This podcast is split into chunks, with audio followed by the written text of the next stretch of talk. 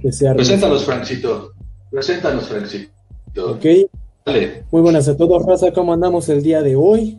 Ya se las abritas, hoy venimos con el stream de mes. Nos acompaña, o bueno, no sé si sea parte de, de Franco, es un stream general, pero en este momento estamos acompañados del gran compañero, el buen señor Pedro Villegas. ¿Cómo andas, compa? ¿Cómo andamos? ¿Cómo va la vida? ¿Qué nos cuentas? ¿Cómo te trató el mes de mayo? Andamos bien, mayo fue bastante este eh, nutritivo espiritualmente. Afortunadamente ya estoy en otros giros, ya estoy libre de algunas cosas. Este, ¿qué les voy a dejar? Les voy a dejar mis redes aquí ya para que spameemos una vez. Después les voy a dejar las redes de Francisco también. Eh, recuerden que este es un stream en Facebook, pero en los siguientes días ustedes lo podrán encontrar como eh, Franco o como No nos sirve no, podcast o directamente como No nos sirve un podcast en Spotify. Directamente, nadie ocupa otra cosa que no sea Spotify en realidad. Aunque ahorita está enterando de una nueva plataforma muy elitista, muy de élite que salió que se llama Clubhouse, que está bastante interesante en realidad. pero es como para es, es, pura gente de la alta, es pura gente de la alta. Eh, allá han hecho como, podcast. Está como que. No manches. Ahí, han hecho han hecho como colaboraciones de podcast. Es Elon Musk, Mark Zuckerberg, todos esos güeyes como que hacen pláticas ahí entre ellos. Y pues, eh, no puedes entrar. lo curioso de Clubhouse es que no puedes entrar si no te invita alguien de ahí. ¿Me entiendes? Eso es más raro. O sea, Ajá, es como si para Facebook tuvieras que haber recibido una invitación para añadirte a Facebook. Te tiene que invitar alguien de ahí dentro para que tú puedas hacer una, para que tú puedas hacer login en la página. Entonces, está curioso, está muy curioso eso. Este, ¿Tú cómo andas, Franxito? ¿Tú cómo andas, eh, Cuéntanos. Bien, lo que acabas de mencionar me recordó, de hecho, hace mucho en la Play Store había algo llamado Facebook Celebrities que no te dejaban crearte una cuenta en ese, era como un Facebook especial para celebridades, donde solo habían celebridades y nadie más, y no te dejaban, creo que si no verificabas la cuenta que eras una celebridad, no te dejaban crearte una cuenta desde esa app y no sé qué tanto. La encontré hace mucho tiempo en Play Store, era un Facebook negrito, no sé si alguien se acuerde. Yo creo que ya no debe existir, me pregunto si existirá. A ver. Vamos a hacer la primera búsqueda del día. nunca la vi. ¿Cómo me eh. trata mayo? Mayo fue un mes raro, como mínimo. Creo que fue un mes raro, al igual que todos los de mi vida, creo. Pero fue fue entretenido, fue... Tuvo lo suyo, tuvo lo suyo. Entonces, hay muchas cosas que salieron de aquí, hay muchas cosas que salieron de este mes, muchas anécdotas, como siempre.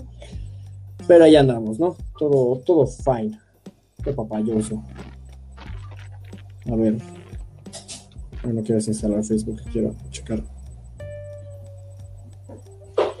Dice Fabián Ulises. ¡Viva Ángela Aguilar! sí, Ay, no, man. No, ya no existe este, creo. Si esto llega a oídos de Pepe Aguilar, señor Pepe, patrocínenos, por favor. Eh, nada mejor que un buen este, padrino dentro de este mundo. Eh, nosotros no vamos a replicar la fórmula de Nathaniel Cano que fue tirarle mierda, sino este, al contrario, ¿no? Me respeto, señor, patrocínenos, por favor. Eh, este Facebook Celebrities. Vaya, nos regaló Resident 8. Claro que sí, nos regaló Resident 8, señoras y señores. ¿qué mejor? Queda más miedo que nalguear a una MILF con un matamoscas. ¿Cómo de qué? Chetos Frank, algún día te pagaré. Man, I love. I love Man, I love fruitsies. Eso es. Man, I love fruitsies. Eso es lo que significa MILF en español. Man, I love fruitsies, claro que sí para quien no sepa de ese mundo y no quiera enterarse. Pero mira, este, Jonathan, le diste justo el clavo a Francito. Eh, pues ya abrieron tema, Francito. De una vez empezamos. En el estreno de ah, ese juego extraño, creo. Eh, extraño. Es, es que sinceramente no es como que, o sea, sí da miedo, pero otra vez como que se desviene un poquito más a la acción. Está algo pero sí, sí tiene lo suyo, sí tiene muchas, muchas, muchas cosas muy buenas. Más allá de, de Lady Dimitrescu, que bueno, creo que ya todos conocemos a Lady Dimitrescu y creo que para varios fue una decepción el saber que en verdad solamente era una Viva el chocolate, dice Rodri, por su pollo, que yes. Este, que Lady Dimitrescu solamente era una parte del juego, solamente era un jefe, no era, no era en general la antagonista principal. Tanto ella como sus tres hijas, mi suéter Frank, algún día también. Ah, sí, cierto, tengo que buscarlo. Este. Que Lady Dimitrescu no era al final del día la antagonista principal. Eso hasta a mí me decepcionó. Solo fue una parte del juego, una sección, al igual que sus tres hijas.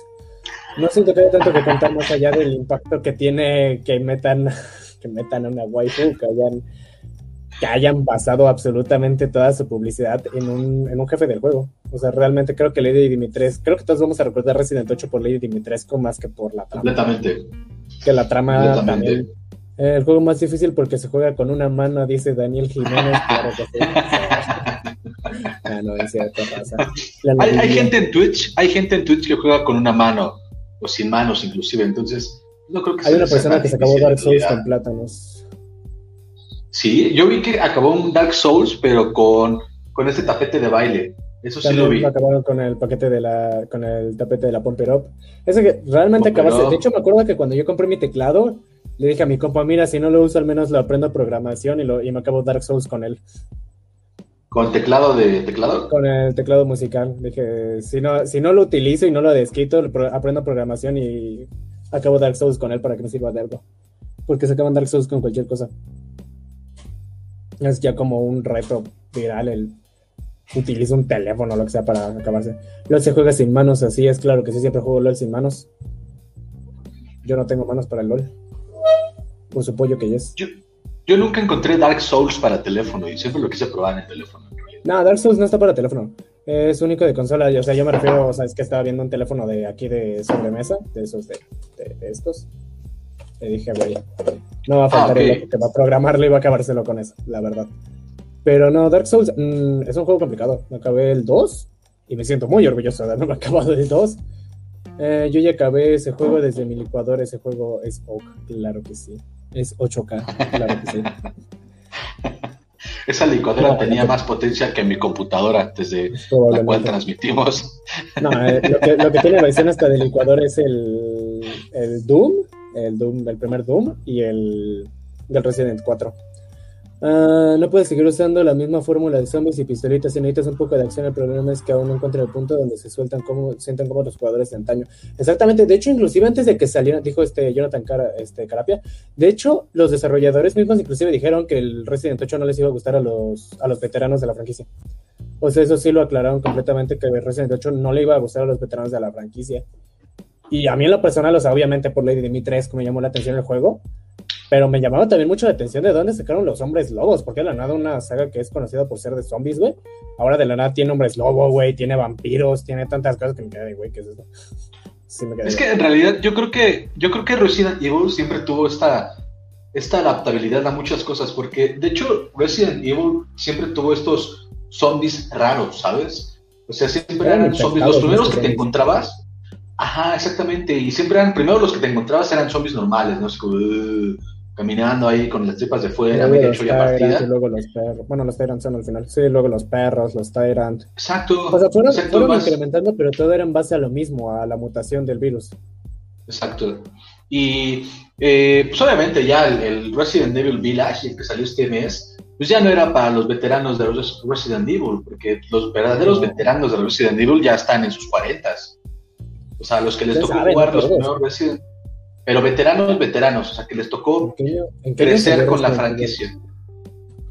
Eh, según yo, fue antes del 2000 o 2002. No, fue de de los 1996 salió el primer Resident Evil. Fíjate, si en ese entonces una persona de 12 años jugó el Resident Evil 96 para 2021, exacto. Sí, o sea, quien creció verdaderamente quien creció verdaderamente con la franquicia ya, ya es un señor o señora. Y es que también ya, era momento de que le... Ajá, ya era momento, porque como dice Jonathan, o sea, ya llevaban más de 30 años con la misma fórmula. Zombies y pistolas. Que no era solo eso, pero mete nombres nuevos, ¿cuál es la Bueno, zombies raros y pistolas. Con vagabundos, dice Daniel. Por su pollo. Pero fíjate que sí me llamó la atención eso. O sea, no, es que en realidad. Eso. En realidad todos los juegos tienen que, que este, renovarse casi siempre y pues ah, el ejemplo más fresco que yo tengo son dos de videojuegos y uno es que, por ejemplo, God of War lo hizo de manera eh, increíble, ah, God of War por no decirlo menos. Lo hizo de manera sublime God of War, un gran ejemplo para o sea, O sea, renovó lore, renovó mecánicas de juego, renovó, la franquicia de una forma natural y fuerte. O sea, ver de la nada el iracundo Kratos que todos vimos en la adolescencia. De hecho, ese es el concepto de God of War. O sea, God of War cuando se creó, eh, cuando creo que fue Cory Bar, no, Cory Barlog no fue el primer, no me acuerdo quién fue el primer director, pero este, cuando se creó God of War, literalmente lo crearon bajo el concepto de qué haría que nuestros, nosotros de 12 a 14 años nos sintiéramos increíble. Y todo lo que pusieron, todo lo que encontraron, lo pusieron con mitología griega y nació God of War. Y cuando hicieron God of War 4, se hicieron la misma pregunta, pero que dijeron, ¿qué haría que nuestros, nosotros adultos ya con hijos nos sintiéramos identificados? ¿Qué hemos madurado, qué, ¿Cómo hemos madurado y qué hemos visto alrededor de estos años desde que hicimos ese primer God of War a este God of War? Y crearon God of War 4. Entonces quedó muy bien, quedó muy bien, la verdad. No, quedó, quedó muy padre. Yo siento que Ah, tanto como es la analogía de las edades de los, de los creadores, como pues es esta, este, este público el que alcanza y son distintas como tramas escondidas que trae el juego implícito. Eh, esta fantasía de ser el hombre más fuerte, de ser el hombre solitario, de ser el hombre que aguanta todo, de la primera, de la primera saga a pasar a la segunda saga donde es un hombre que se pues enfrenta contra los errores que cometió y las cosas que aprendió, contra la crianza de un hijo de que estuvo ausente casi toda su pinche vida. Ajá, que, que es, es, es, fuerte, ¿no? Ver cómo Kratos tiene que encarar frente a frente sus errores. O sea, que tiene que ver frente a frente sus errores para que no los repita Treus. Las consecuencias que trajo. y cómo, y cómo en realidad. Mira, dice Daniel Jiménez, a mí me gusta más Final Fantasy. Entre Final Fantasy y Dragon Quest, creo que elegiría un poquito más Dragon Quest, la verdad. Pero Final Fantasy es muy Ahí sí, yo, yo, no puedo opinar. ¿Nunca has jugado yo Final únicamente de Final, nunca lo he jugado Final Fantasy. Yo no la, la cercanía más, más pronta que tuve, muchos o casi todos.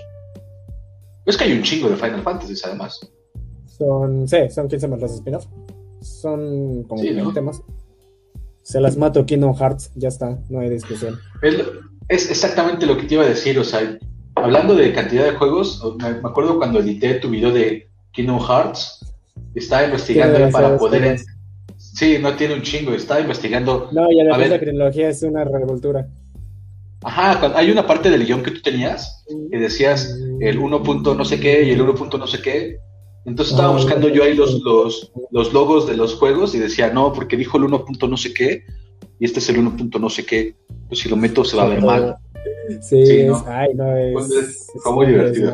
Esa franquicia.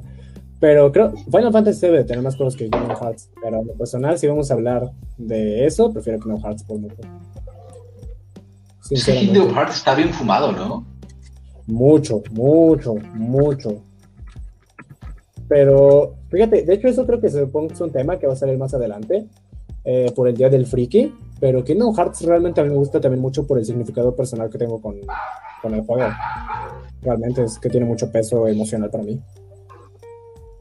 Es que es algo que la gente aún no entiende, ¿no? El, el verdadero significado emocional o la conexión que podemos hacer los jugadores con los videos, con las obras que jugamos ya y no la importancia que llegan a tener esas obras. De hecho, recuerdo que una de los que...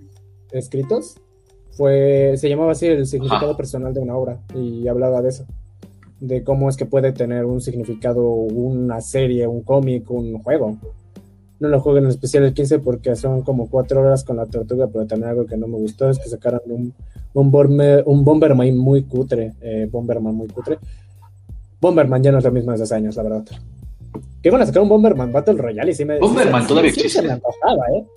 Bomberman sí, todavía existe iban a sacar un Bomberman Battle Royale, si no me equivoco, y le tenía unas ganas ese juego bien grandes, de verdad, se me antojaba como no tienes de ese juego. Pero bueno, es que en general Bomberman es Battle Royale. O sea, es como el último que queda en pie, básicamente. Entonces, eh, Bomberman Battle Royale. Battle Royale. Mucho.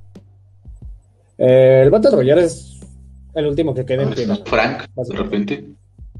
Este, ya eh, regresó. Sí, se te quedó como. Te estabas cortando un poquito, Francito. De hecho, a mí te me estabas cortando. Yo te perdí aquí de la cámara y aquí se quedó trabado también aquí en el cerebro. Yo supongo que fue parte de los tres. Pero vamos bien. Ah, Yo te decía que eh, Bomberman fue un Battle Royale muy chiquito. Sí. entraré como Battle Royale. Bomberman fue el padre de los Battle Royale, supongo, no sé. Porque pues es que entra básicamente, es el mismo concepto de sobrevive. Era un juego de Worms, pero en Battle Royale. Era un juego de Worms, pero en Battle Royale. ¿Bomberman? No, ah, sí, que van a sacar también un Worms Battle Royale, ¿no? Sí, también le tenía ganas. Pero cuando vi que el gameplay no era. No era como el Worms original, sí me quedé. No se me antoja tanto. Pero igual se ve divertido. Lo malo es que va a ser exclusiva de Play, si no me equivoco, el, el nuevo Worms. Eh, no, el nuevo no, yo hablaba del viejito. el... el... viejito, el de toda la vida, que era plataformero, eran 2D o en 2.5D, estaba muy padre. ¿El Worms o el Bomberman? No, Worms. Dice Jonathan Carapia que el Worms. También había una versión en 3D que jugué en el Xbox original estaba muy padre. ¿Cuál? El... Es que dice que el Worms, pero en Battle Royale. Estaría raro. Se van a sacar Worms Battle Royale. Pero Worms, Worms originalmente no era como Battle Royale, era más una batalla contra equipos de estrategia. Al menos yo sí lo tomo, pero no era Battle Royale. Era, era como, este, nada más verdes contra eh, verdes. Ajá, exactamente. Únicamente era equipo contra equipo. No era, no era Battle Royale. Battle Royale sí era Bomberman, porque era el último que quedara en pie ganara. Pero pues aún así no se le toma como el género, porque el género es muy. Se le dio nombre al género muy recientemente, creo.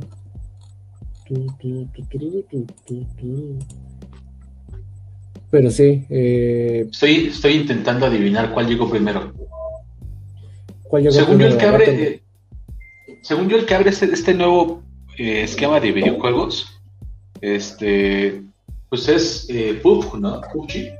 El que le da la popular, ya ves, Frank Geraldo, ponte pilas.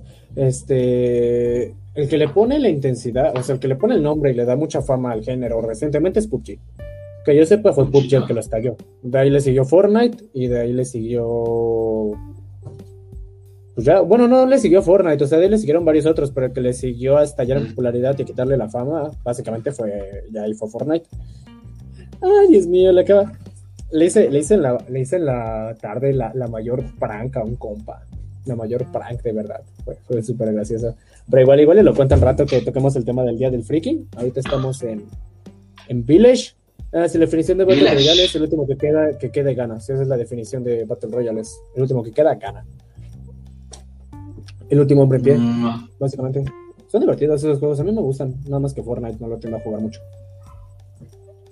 Entonces Worms sí es. Eh, creo que Worms tiene una modalidad Battle Royale, pero si te soy honesto, Worms no es Battle Royale. Worms, hay una diferencia entre Battle Royale y Team Deathmatch. Que a veces estos se llegan a juntar como cuando pones escuadrón o eso sí, pero sí hay una diferencia entre Team Deathmatch y Battle Royale. Porque Worms es un equipo contra otro o cuatro equipos contra cuatro equipos, pero no es un Battle Royale tal cual. Y es que aparte Worms llega ya muy, llega muy temprano, ¿no? Antes de esta masificación de los juegos en Sí, Worms, Worms, tiene 20.000 años. Worms tiene 20.000 años. Pero tiene toda la vida ese juego. Creo que es más viejo que Resident, probablemente. Uh, ¿Crees? no creo. Eh, yo digo que Worms es más viejo que Resident, la verdad. Porque Worms salió para Dice... Eh, Deja buscar el primer Worms, Worms 1. Dice Jonathan que sí, exactamente lo que dice Frank, que es un juego estilo. Inició el estilo de juego, pero Fortnite lo aprovechó de mejor forma, y sí. Sí, y después menciona que. Es que nada también este eh, confirma, dice Worm es un team deathmatch. Worms Battlegrounds es el que va a salir, que va a ser este. que va a ser nuevo. No encuentro el primer Worms, todos los juegos de la saga Worms. Creo que aquí está. Eh, la verdad es que no, no encuentro de cuándo es el primer Worms. Creo que por aquí está Rumble, no, no sé. Eh, MMD, Worms 4, Armageddon, Revolution. No, si puede ser Armageddon, no, es Revolution Extreme. Ultimate Mayhem, gran juego Ultimate Mayhem. Gran juego, lo tengo descargado y todo. A ver. Dice Bomberman tampoco es. Pero supongo que Ulises se refiere a por la. por la edad también. Es, Worms es un año más viejo que Resident Evil. Gané. También lo quiero jugar KOF o Street Fighter. Yo siempre preferí KOF, no sé los demás. Siempre he preferido KOF. Sí, Tequino Fighter será el más chido. Eh, prefería yo por mucho KOF que que Street Fighter. Me gusta Street Fighter, pero me gusta más el dinamismo de KOF. Yo siempre sentí que Street Fighter era más para niños ricos, ¿sabes? O sea, que tenía su consola en su casa. Y sí, Tequino Fighter era, era, más de máquinas. Ajá, era más. O sea, ibas a jugar Tequino Fighter. Ay, Worm, eh, dice, dice Jonathan que Worm se eh, lanzó para los Nokias. No, yo acabo de buscar la versión de PC del primer Worms, salió eh, para PC, porque sí es un juego originario de PC, y salió en 1995, de hecho. Porque sí, Worms tiene muchos años. Worms sí tiene muchos, muchos años. No, no quería esa rola. ¿Qué me puse esa rola? Yo le puse el, el opening del Digimon 4. Gran, gran anime, Digimon 4. Quiero volverme a ver entero. Worms es del 2000 y salió para celular, era para los Nokias. Eh, dice Daniel Jiménez que también estaba en las máquinas el Street, dice Daniel Jiménez que también estaba en las máquinas el Street, pero no era tan común, creo que Street Fighter era más, más rarito. Es que era como que el barrio conocía más KOF, güey, era más fácil ver al Jory loco que a la Kuma, la verdad. Exacto. Eran más chulas las retas de KOF, más, más chulas. Y fíjate que sí, yo sé antes... Aparte ya para la, para la época, para cuando todos éramos es que tú eres niño rico, Frank. La neta. Nada, pero siempre me ha gustado más KOF. Mucho más dinámico. El otro es más pesado. No, pero este. Tequino Fighters, yo siento que siempre marcó como una, una línea generacional muy débil, ¿sabes? Eh, en las máquinas te encontrabas tanto al niño de las tortillas como al el chavo de la secundaria, como el señor de las combis. Y, o sea, cuando salió Tequino Fighter, así como se empezó a popularizar ya en los barrios, pues ya había dones que jugaban Tequino Fighters. A día de hoy hay dones que juegan. Aunque era más común. Exacto, entonces sigue viendo dones que juegan Tequino Fighter, sigue viendo chavos de secundaria que juegan Tequino Fighter, y sigue viendo este, niños eh, que juegan Tequino Fighter de las tortillas, que, con el cambio de las tortillas. Pero, este, siempre hubo una línea como muy, muy delgada, una accesibilidad muy padre y pues, esta competencia directa con la gente y lo, que aprendías. Pero además yo tengo otro, este, yo tengo otro argumento para decir que Kino Fighter era más conocido y, más chido. The House of the Dead sí salió ya más actual. Creo que The House of the Dead sí era de, ya de Xbox, pero... Pero me acuerdo si se empezó en maquinitas igual. La neta es que la historia de The House of the Dead no me la sé. Era un compa que le encantaba. House of the Dead. Ajá. Es igual un juego de terror. Estaba padre. Sí, estaba padre. Salió en 2003 el primero. Bueno, es que es que están adaptaciones, no sé para cuál haya salido. Ahí se, ahí se falló, la verdad. Creo que ese sí era primero para para maquinitas y ya luego lo, le hicieron la conversión a, sobremesas. Según yo, según yo sí, porque era especial para esta máquina de la pistola. O sea, había, había centros de maquinitas donde estaba la pistolita puesta para que tú lo usaras y jugaras. Pero ya ven otros tú manejabas un control. Pero este el contra, menciona Daniel Jiménez que el contra. creo que. Aquí hay un inicio debate, señoras y señores. Contra o Metal Slug. ¿Pero contra quién? Contra o Metal Slug. Se quedó oficiado Pedro de, de tremenda, tremenda pregunta. Nos fuiste un momentito. Es que es lo que te digo, que bueno, es que a mí me marca como que te fuiste tú. Puede ser como fallo de los tres. Nos fuimos los, nos fuimos los tres entonces. Mi pregunta es... A ver, ¿qué onda con el contra? ¿Contra o Metal Slug? No, Metal Slug, sí, completamente. Por mucho. Es que será chido, Es a lo que iba, o sea, contra. Eh, no, no, este, no están de la, no están de la infancia de los del 2000 para acá, ¿sabes? Y Contra era más de, de, ¿cómo se llama? De consolas. De, consolas. y al contrario, Metal Slug. Y Metal Slug era de máquinas. Sí, era arcades. Exacto, era muy arcade. De hecho, a mí llegó a tocar ir todavía las máquinas donde te, daban ficha, no era con pesos, sino que te daban ficha. Entonces, este, ahí había mucho más. Ajá, de estas fichas como onduladas, las metías en la máquina. O sea, te las cambiaban ahí con, con el don, la doña. Pero, este, Dice, por ejemplo, Jonathan Carap, trajo, las retas. Eh, trajo las retas y lo mejor es que con un peso, dos horas de retas. Sí. Sí. También. Con un peso te desquitabas mucho realmente. Yo la verdad soy bien culo para los de terror. Me da ansiedad jugarlos. La neta sí, güey. Juegos de terror. Te volviste ayer. Uh, deja chicos y en el stream no sé si la gente del stream nos puede ayudar diciéndonos quién es quien se está yendo, si nos estamos yendo los tres, porque ahora sí se quedó friseado, muy, muy friseado Pedro. Voy a checar en el stream. Si, es Pedro o yo. Hola, madre, va un poquito muy. Ah, no, mira, por ejemplo. Aquí está. Ah, sí, estoy viendo en el stream que el que se queda trabado es Pedro.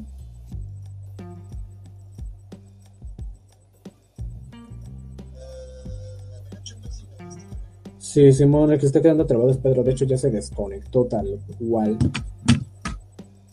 Eh, bueno, yo creo que continuamos con el directo en lo que regresa Pedro. ¿Qué tal que cuenta la raza? Vamos a leer unos comentarios en lo que regresa.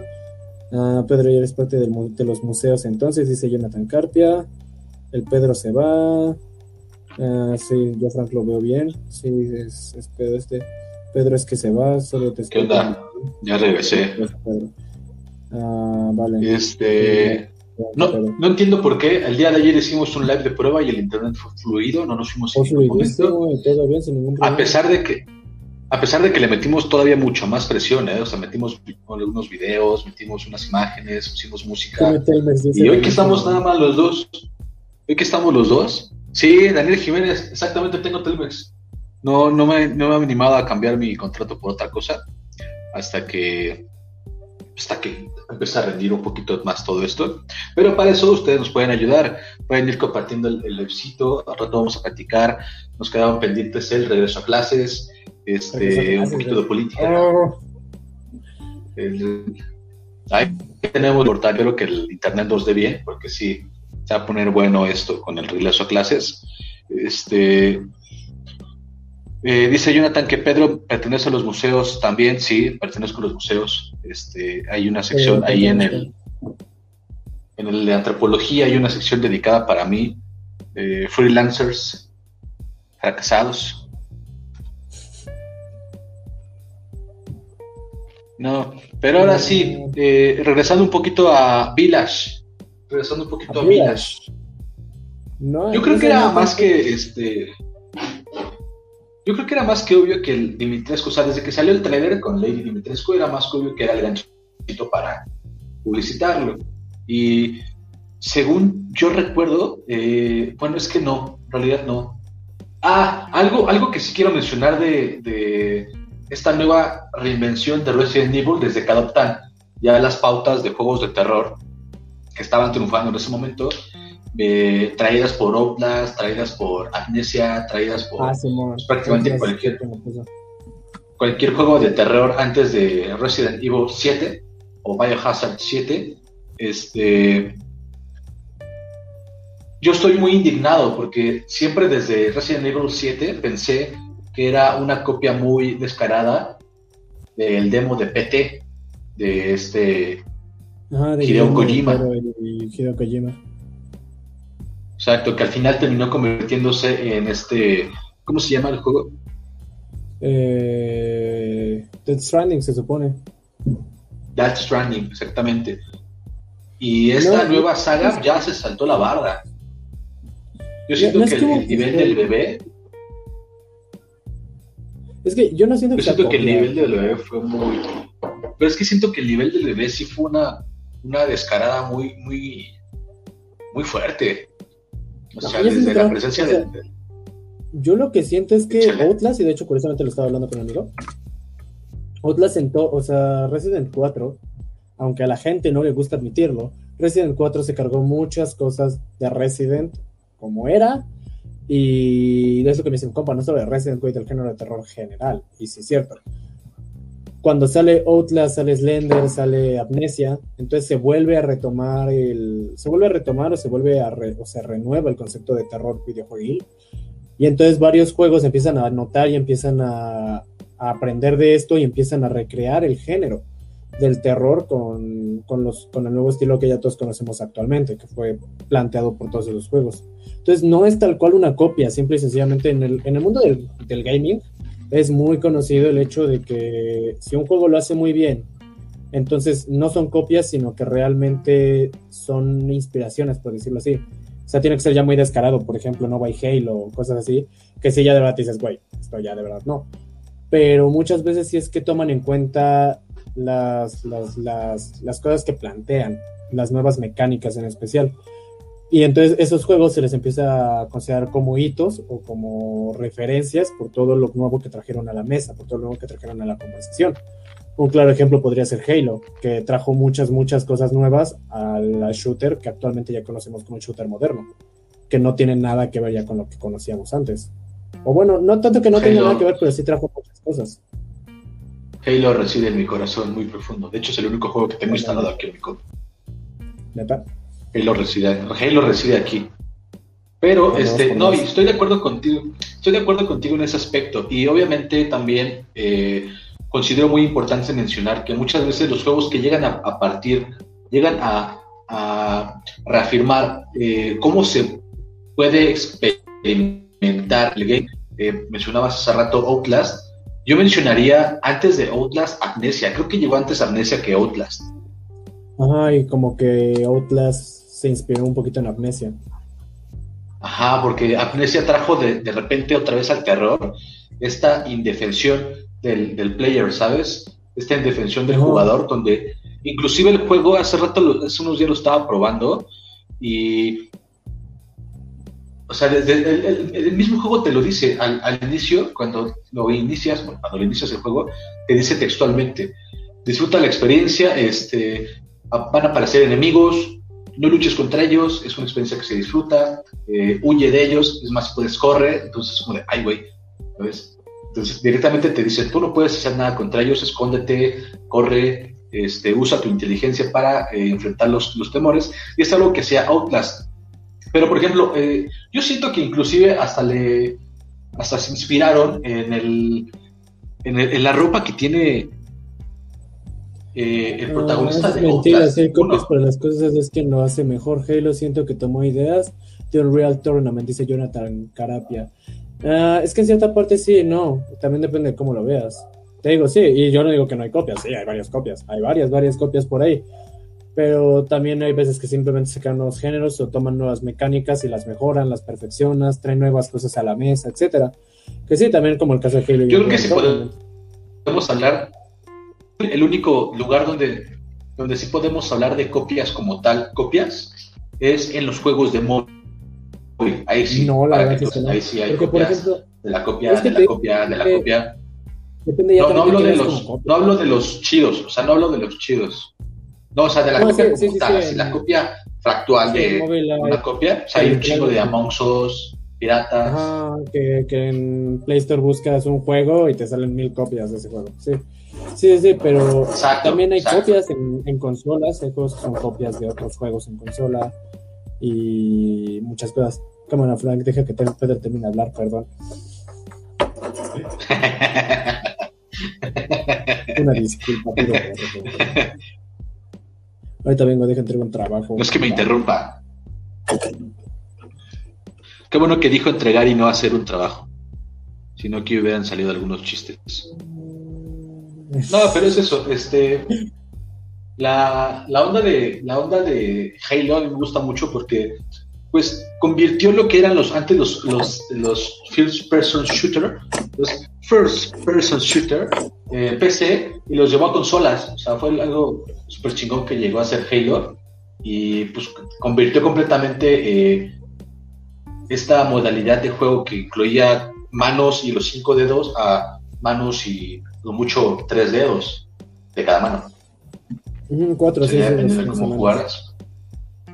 Entonces creo que la, aparte de la lore, aparte de la historia, Aparte, este, pues a mí siempre me ha gustado la banda sonora, Martin O'Donnell, el amor de mi vida durante mi infancia, adolescencia, Martin O'Donnell, donde quiera que estés, o sea, no estás muerto, pero hasta allá, hasta allá te mando un beso. Eh, ese, esa manera tan linda de recibir al jugador con eh, coros alrededor de una nave espacial de forma muy rara, espectacular, o sea, épico. Y se aventó todos los soundtracks, bueno, todo el OST de Halo hasta Halo Reach, ¿no? Ya de ahí se abrió. No, ya de ahí no sí, bien, Igual Halo. ¿Qué 4 Halo 5 de ese vato? Halo 4 Halo 5 todavía tienen buen soundtrack, todavía tienen muy buenas cosas. Se defienden. No son malos juegos, recientemente jugué Halo sí, 5. No. Esperaba mucho menos del juego, la verdad. Está decente. No diría que está excelente, no diría que está como al nivel de Rich, pero está decente. No se No, es que, es que Rich fue otra cosa. Fue, Rich ah, fue Rich. Es un juegazo. No, es hermoso ese pinche juego. Sí. Fue de los primeros Halo que jugué en mi vida. No, no manches, De verdad, increíble. La historia es súper predecible, lo que quieras, pero, güey, Rich es Rich, güey. Su multijugador, su gameplay, su banda sonora, el cómo, cómo te narra, loco. Yo siempre que leo el pinche mensaje al final de, Halo Reach, se me hace cierto nudo en la garganta, así, oh. Es que era la despedida de Bungie. Era la, despedida completa de Bungie, completamente. Sí, eso es lo que duele bien cañón. Como Gears 3. Bueno, no sé si Judgment todavía fue hecho por Epic Games, pero.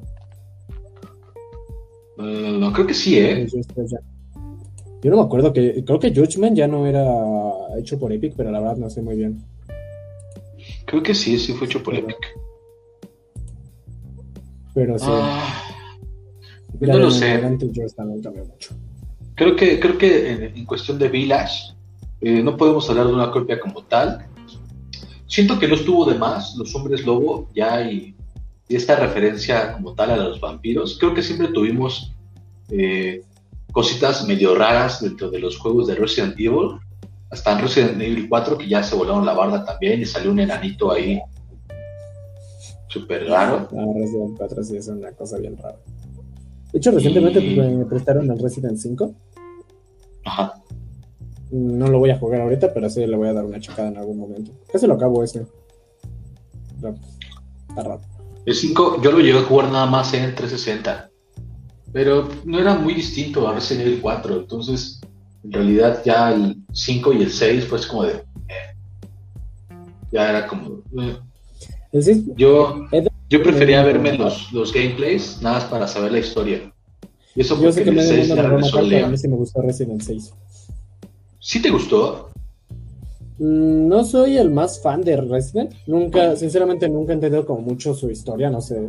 O sea, sí sé de qué va y todo. Eh, Aquí lo importante es cuando sale un nuevo Silent Hill. Güey, cuando sale un nuevo Silent Hill, Dios mío. Nada, pero ahora me tiene muy abandonada esa saga. Yo digo que ya no deben de sacar algo nuevo con Ami chido, pero. No Silent Hill, o sea, la, verdadera pregunta aquí es: ¿cuándo sale Half-Life 3, amigos? Esa es la verdadera pregunta aquí. No va a salir Half-Life 3. Tiene que salir algún día. No creo, no creo. O sea, salió el Ajax, eso de esperanza que salga Half-Life 3, pero no creo. Lo veo complicado. No me imagino a, no me imagino a un Half-Life 3 o algún Portal después de que haya salido Helix. Alex. No me los puedo imaginar ahora. O sea, lo que es Portal, Left 4 Dead y Half-Life, yo ya dejé de esperarlo. Apenas va a salir un Left 4 Dead, pero con los creadores de Left 4 Dead que tiene este, un nombre distinto. For Blood, no sé qué cosa. No pero muy bien. Pero se ve chido, ¿eh? Se ve interesante. O sea, Valve prefirió, las, prefirió vender su franquicia, bueno, permitir que alguien eh, retomara su idea a sacar un Hulk, un Let for Dead 3. Pinche Valve me caga. Pues, sí, es que, no, yo, yo venero a Valve. Arriba, que no, yo, también, pero me caga. Spencer son mis religiones. Eh, nunca sé en terceras partes de que es lo mismo con Portal eh, y Dead for Dead.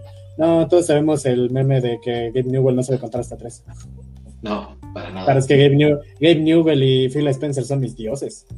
Directamente. Oye, no, no cualquier persona te vende, te vende toda la saga de Fallout en doscientos y tantos pesos, o casi toda la saga de Fallout en doscientos y tantos pesos, güey. Eso yo se lo agradezco a Newell. Pero es que para él es más fácil, bueno, para la franquicia de Steam es mucho más fácil vender juegos, porque pues no te, no te venden los derechos de, adquisición del juego, o sea, tú es como si lo estuvieras ah, rentado. y, en algún momento, y en algún momento que ellos este, empiezan a perder rating o empiecen a irse a la quiebra, cambian los términos de, de los términos de contratos sin pedos y esos juegos ya no van a estar contigo por tiempo ilimitado. No, eso lo sé, pero pues yo estoy feliz con mi Fallout 1, 2, Tactics 3, edición juego del año además, que es la tercera vez que compro Fallout 3 y la segunda que lo compro la juego del año y Fallout New Vegas también, edición juego del año. Bueno, no es la juego del año, pero la que tiene las el No, yo el último Fallout, el último Fallout que jugué fue el 3. Ah, Fallout es buenísimo. Hace rato, de hecho, hice la, la, mayor prank, la mayor prank que he hecho en mi vida con Fallout 4 a un compa, porque un compa compró el Fallout 4 y a mí me encanta Fallout, es mi segunda saga favorita. Y le dije, en una parte de Fallout 4, no es un spoiler porque pasa al inicio, eh, no es un spoiler porque pasa al inicio, pero Fallout 4 en una parte se muere tu esposa, ¿no? O sea, si tú escoges hombre, se muere tu esposa, y si tú escoges mujer, se muere tu esposa, ¿no? Y yo hice que mi compa creara una super, una super waifu que se super enamorara de su esposa y todo, ella andaba así, güey, que esto, y de verdad se veía preocupado. y yo calladito lo así para que le hiciera vato. Permíteme un momento.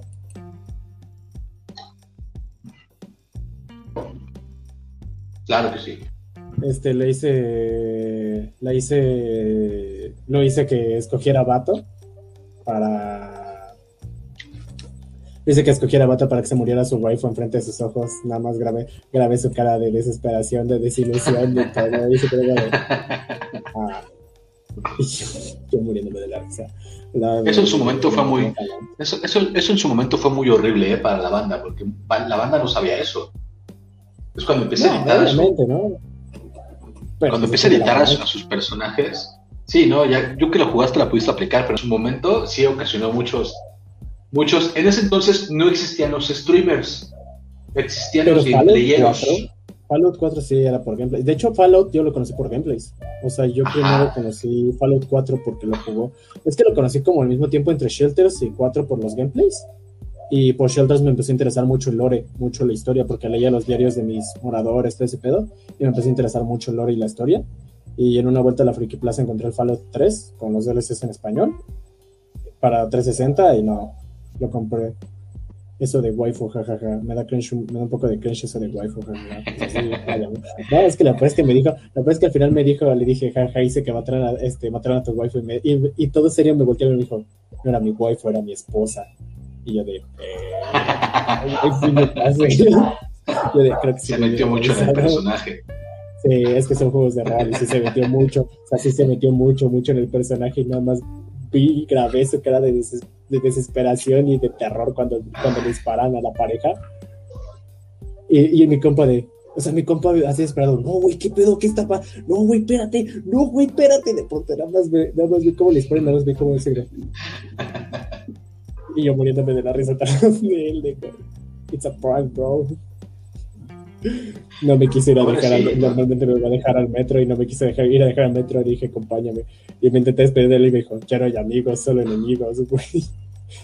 ¿Tu, amigo seguramente estaba dispuesto a tener la mejor campaña en Fallout 4 de toda su vida, comprometido por proteger a ese personaje ficticio que era su esposa, al cual él le había dado forma y vida virtual, y Porque además editó o sea, es que además creó el personaje femenino y si creas el personaje femenino, dato curioso, si creas el otro personaje, si editas a los dos, se guarda la edición. Entonces, pues, su, esposa se quedó editada con su imagen así súper hermosa. Nada más se quedó y me dijo, hiciste que le hiciera hermosa, cabrón. Me dejaste que le hiciera hermosa. y yo muriendo de la risa, It's a prank, bro. Eso sí fue cruel. Muy cruel, muy cruel, pero muy divertido. Me sigo riendo. Bueno, este, en cuanto a personalización, creo que también Vilas trae algunas cosas chidas en armas. Creo que también ese es un punto muy bueno de, del juego, a pesar de que. Es que a pesar de que es por lo que dicen que en las armas traen el pedo de, de, que es más acción, pero creo que está bien, o sea, creo que trae estas ondas de, ya meter un poquito más complejidad en los juegos y no solamente sea pararte y disparar o pararte y correr, creo que está súper padre. Eh, crea una experiencia mucho más larga y mucho más este, profunda en realidad, porque es, lo que los juegos se van. Exacto, es muy cortita. Es, muy cortita. Pero pues si te metes en el, en el lore, si te dedicas tiempo suficiente, que es en realidad lo que los juegos ahora buscan. Ya no solamente tener los mejores gráficos ni, la mejor este, eh, jugabilidad, ni las mejores herramientas, sino que la experiencia dure tan, mucho tiempo. God of War se acaba en 40 horas, por ejemplo. Este... Pero son 40 horas muy llenitas de contenido. Exacto. ahí, nos, ahí no se alarga el chicle, sino que se mantiene sólido. El nuevo Halo, el Halo Infinite, se supone que también va a tener un como rango de campo abierto. Y también eso le va a dar como que cierta, cierta esta... Sí. Y una, una, una eh, caracterización, más bien una, una proyectividad más fácil del jugador al juego, el cómo va a llevar el jugador las, las zonas, cómo va a ir controlando todas estas, todos estos desmadres que va directamente a la historia.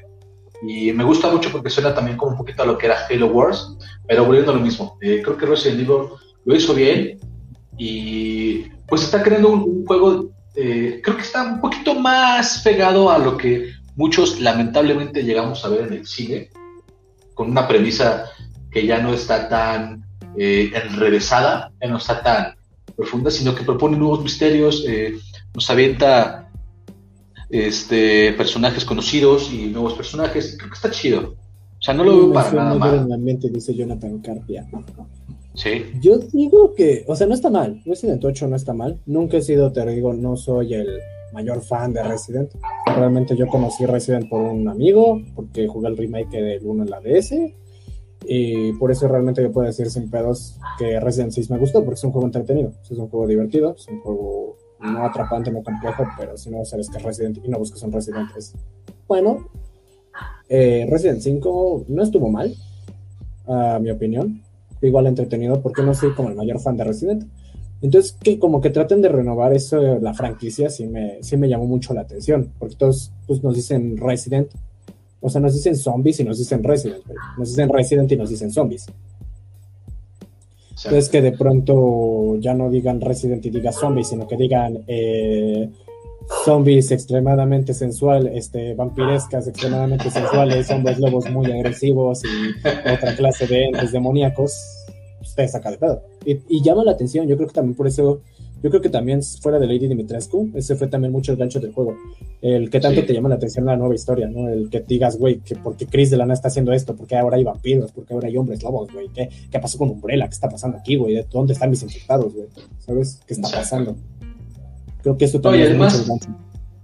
Y además yo creo que con estas franquicias que se renuevan hay un punto bastante interesante y es que pues o, o son abandonadas o son renovadas, pero no en el sentido común en el que se puede entender esta expresión. Al punto al que yo quiero llegar es que tienen que ser renovadas completamente. Si Capcom, en este caso hablando de Resident Evil, hubiera decidido hacer un juego igual de zombies, que Resident Evil 7 hubiera salido pero sin ser Resident Evil 7. Este, no hubiera podido alcanzar eh, el, máximo potencial de esa franquicia ni en jugadores ni en nada, porque obviamente hubiera vivido a la sombra de... Ya existe Resident Capcom, ¿sabes?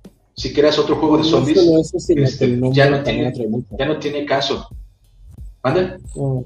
También que el nombre atrae mucho. ¿Sabes? También Exacto, es el punto número dos. Que es como para experimentar con algo seguro.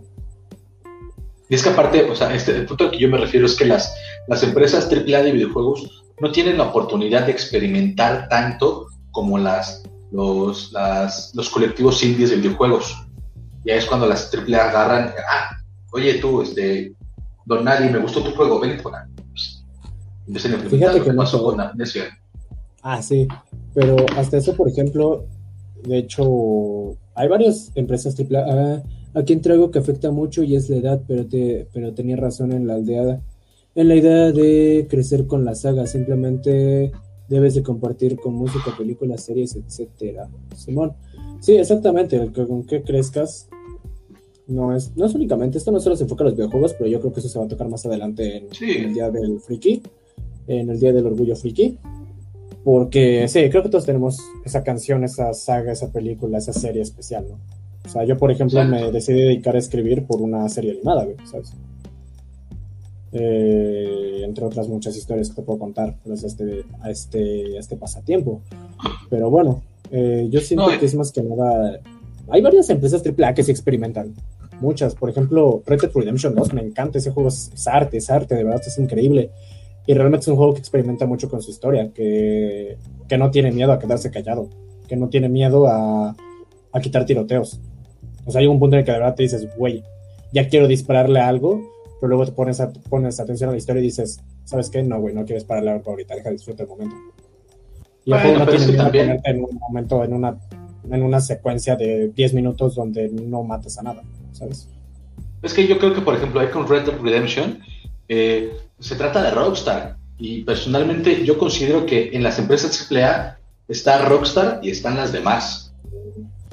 Porque Rockstar tiene un método de trabajo muy, muy, muy, este, hubo, problemas. nada. Exacto. O sea, más allá del crunch, Rockstar no le tiene miedo a nada. Rockstar, de hecho es lo que justamente ayer, este, hoy hablaba con, también con el mismo compa que le jugué la parte del Fallout 4, que estaban hablando del GTA 6, ¿no? Y digo, güey, Rockstar no, y me dicen, ah, güey, es que la gente es muy sensible actualmente, güey, no creo que aguanten un, un GTA 6. Digo, güey, Rockstar, no le tienen miedo a nada. O sea, si esos güeyes, ellos güeyes, esos güeyes no sacan Resident, este, GTA 6, porque no quieren. Entonces los güeyes no sacan GTA 6 porque GTA 5 y GTA Online sigue dándoles un chingo de varo, no tienen la necesidad para sacar GTA 6. GTA 6 debe de ser el GTA más grande de la franquicia porque, güey, Red Dead Redemption 2 dejó la vara excesivamente alta. No creo que Red Dead 2 vaya a ser más grande que la franquicia insignia de la empresa. O sea, tienen que hacer un trabajo cabroncísimo, tienen que hacer muchas cosas, ahorita están en muchas polémicas y aún así a Rockstar se la suda. O sea, yo no creo que el hecho de que la gente vea mal la historia de GTA 6 o digan, güey, este chiste me super ofendió. Güey, la gente lleva ofendiéndose con Rockstar desde que el tiempo es tiempo, güey. Sí, y aparte creo que eh, eh, no tiene nada que arriesgarse de Rockstar con un videojuego así, ¿sabes? Para nada creo que llegue a afectar el hecho de que GTA 6 exista. Yo creo que en realidad, si fuéramos a hacer una conversación de Rockstar y de GTA 6, yo pondría sobre la mesa la idea de que GTA 6, porque en algún momento va a salir, tiene que salir. Tiene que salir en algún momento. Va a ser el último juego de, GTA. Este va a ser, en primer lugar, lo que dice Frank, el mayor lanzamiento y además el último GTA. Yo creo que no Rockstar como empresa y yo creo que sí. No creo, no creo que podamos mover la fórmula de GTA que es tercera persona, ahora también primera persona, sandbox, eh, puede hacer mucho. criminal. Tendría que venir una reinvención después para la saga, después de GTA 6. GTA para evolucionar, lo que yo veo en GTA 6 es que tienen que hacer una historia al nivel de Red Dead 2, güey. Pero hacerla en un GTA bien, güey. O sea, de verdad, hacer una historia poca madre con un mundo poca madre. Es lo que tienen que hacer para GTA 6. Y sí va a estar complicado superar esa barra, pero GTA todavía tiene mucho potencial. O sea, realmente GTA, no, no existe el GTA perfecto, seamos honestos, no existe a día de hoy ni siquiera el GTA perfecto. Todas tienen un Excepto San Andreas.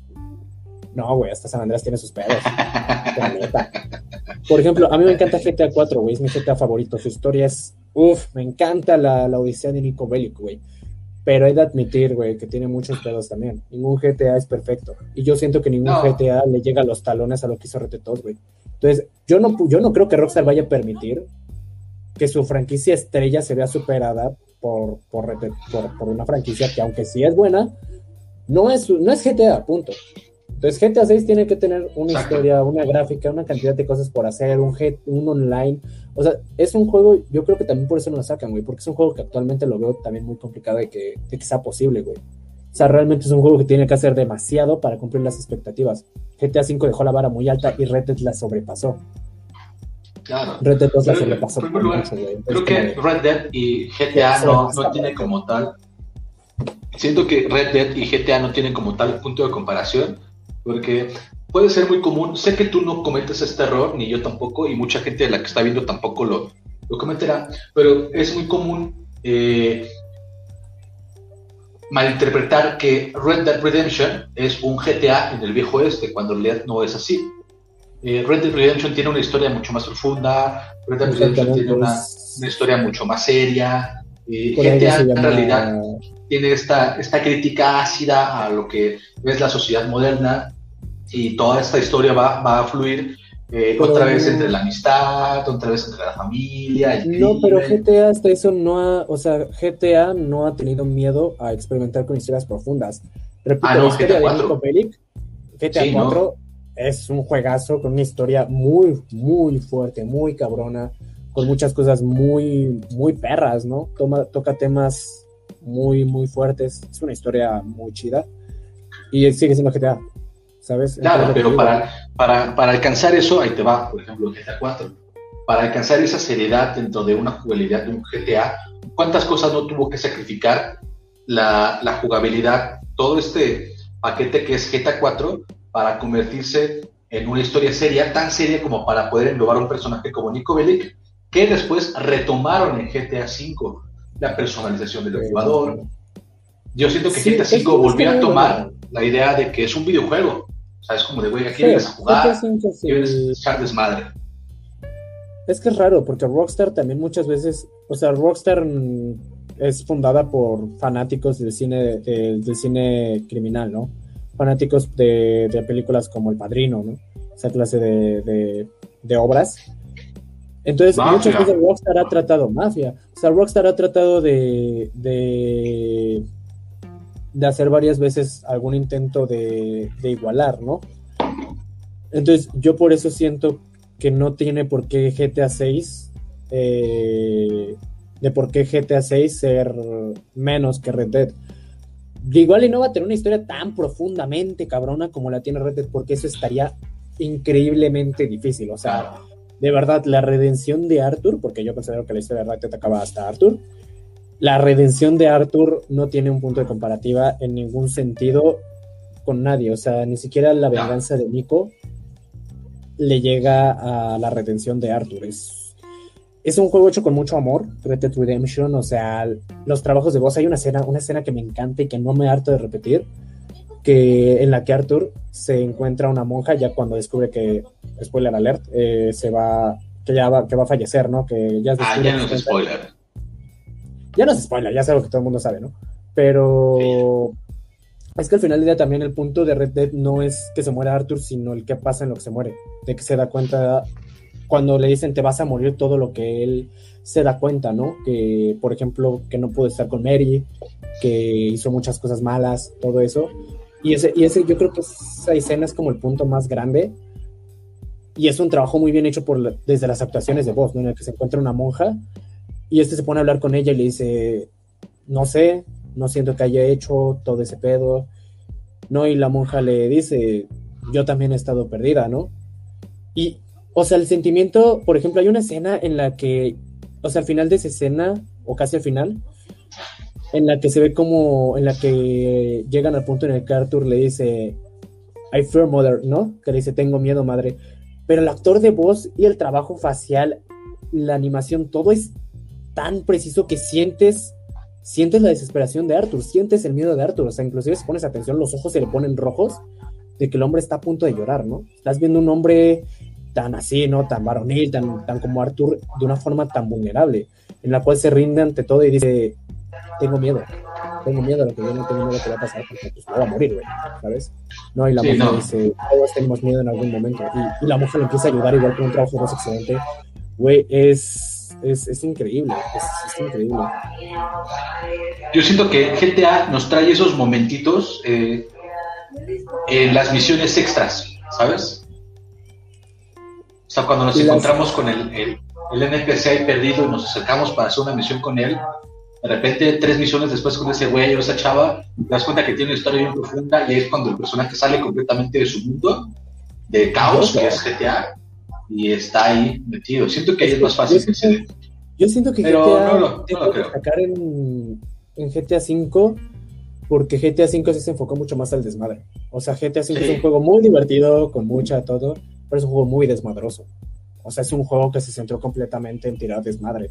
Y al inicio te cuenta historia, una historia interesante, ¿no? Como Franklin, pues básicamente Franklin se resume en quiero ser el más nalgón y en cómo Franklin simplemente dice, güey, yo estoy harto de esto, de, de, la ilusión del barrio, de todo eso. Yo quiero ser más, todo es pedo. Michael con su vida, que es aburrida, ¿no? El, el, conflicto dramático entre Michael y Trevor. Pero aún con todo, GTA V pierde mucho el hilo y decide enfocarse completamente al desmadre y decir, ok, esto está divertido, pero vamos a meter una pinche misión bien loca. Y ok, eso está divertido, pero vamos a meter más chistes, güey, cosas así. Que sí hacen que el juego sea bueno, o sea, el juego es bueno, es disfrutable, es increíble, pero eh, narrativamente no, no, destaca. No destaca porque inclusive en las misiones secundarias son misiones que van pues de fotografiar, eh, de cargar grúas, ¿no? De fotografiar celebridades, de hacer un montón de cosas que son divertidas, son entretenidas, traen su carga de humor, van con el tono del juego desmadroso, repito, pero no se van a lo profundo, no se van a desarrollar y a decir Trevor esto, ¿no? O, o pedos así, eso se va más a la historia y aún así no es lo suficiente para destacar.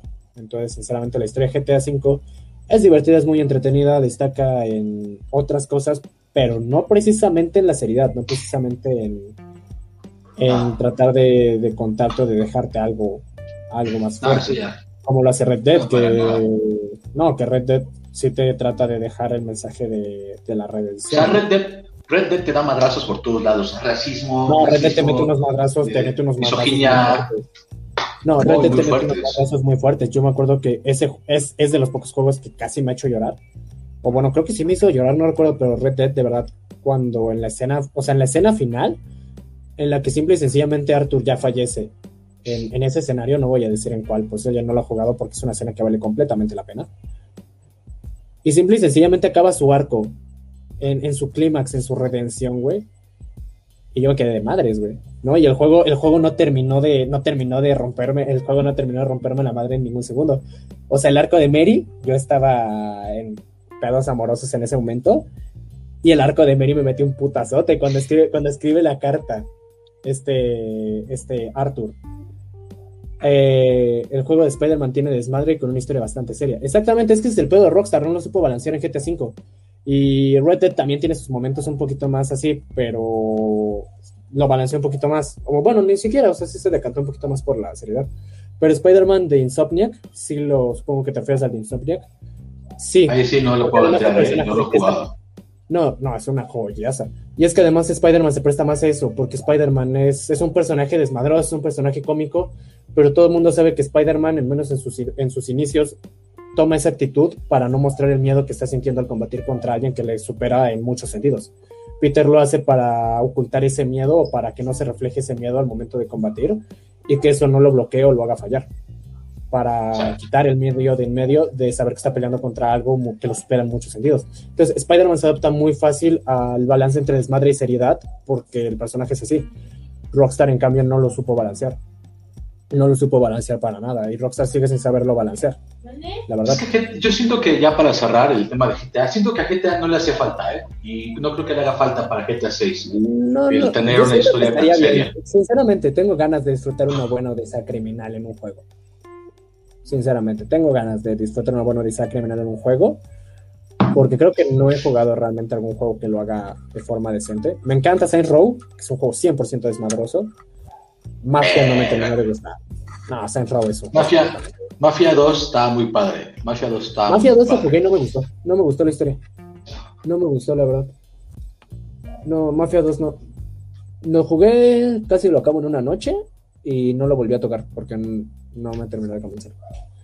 Sinceramente es. No sé, no el, el verdadero, el verdadero, el verdadero juego de, de, del verdadero juego del verdadero crimen organizado que nos estamos saltando aquí eh, y creo que va a ser el, punto de conexión con el otro tema importante que vamos a hacer. Es el mejor sandbox que se ha creado en todo el mundo y en toda la historia de la humanidad, que es Bully. Bully, claro. Exacto, ese, ese ganó todo. Ese sí, ya ganó todo. Ese se va a las palmas. Pues Tan bueno que no le han podido hacer una secuela. No, de hecho no ha salido Bully. Pero hablando de... ¿Cómo hace una secuela de Bully? O sea, no sé, yo sigo pensando, es como, ¿cómo es una secuela Bully? No se puede, o sea, Bully es un juego único.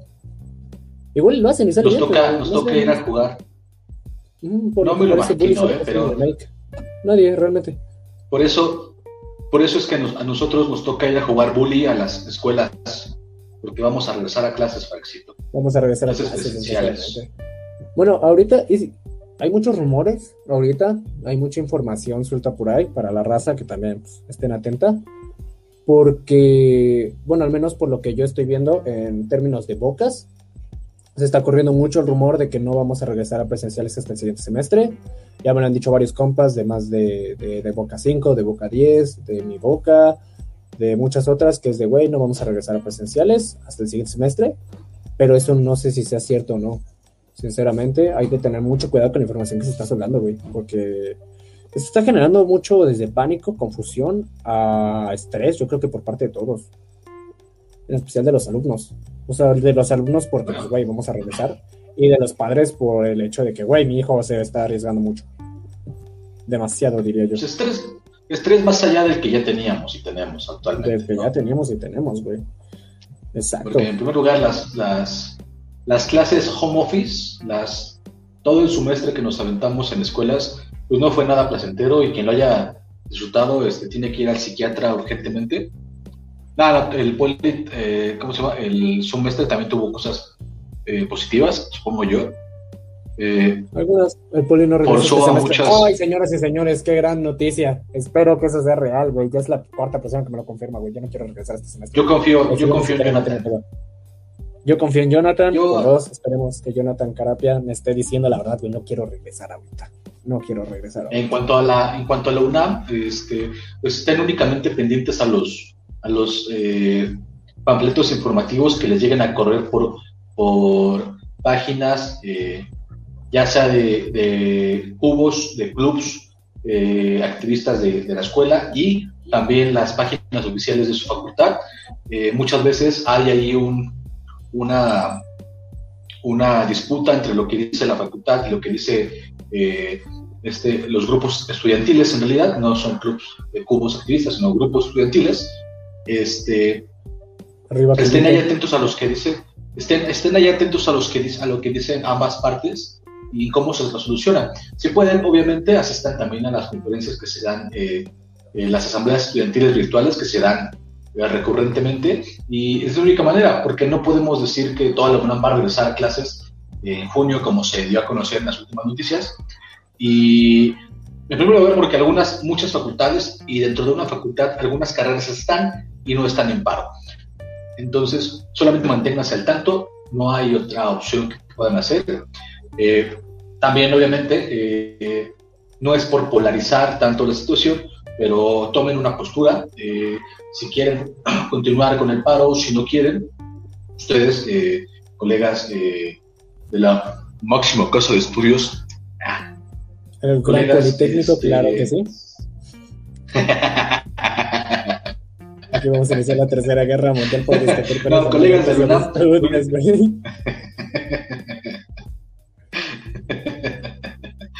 No, colegas de UNAM tomen una postura, están en todo su derecho de expresar su inconformidad, de querer llevar su vida académica como ustedes quieran y les convenga más.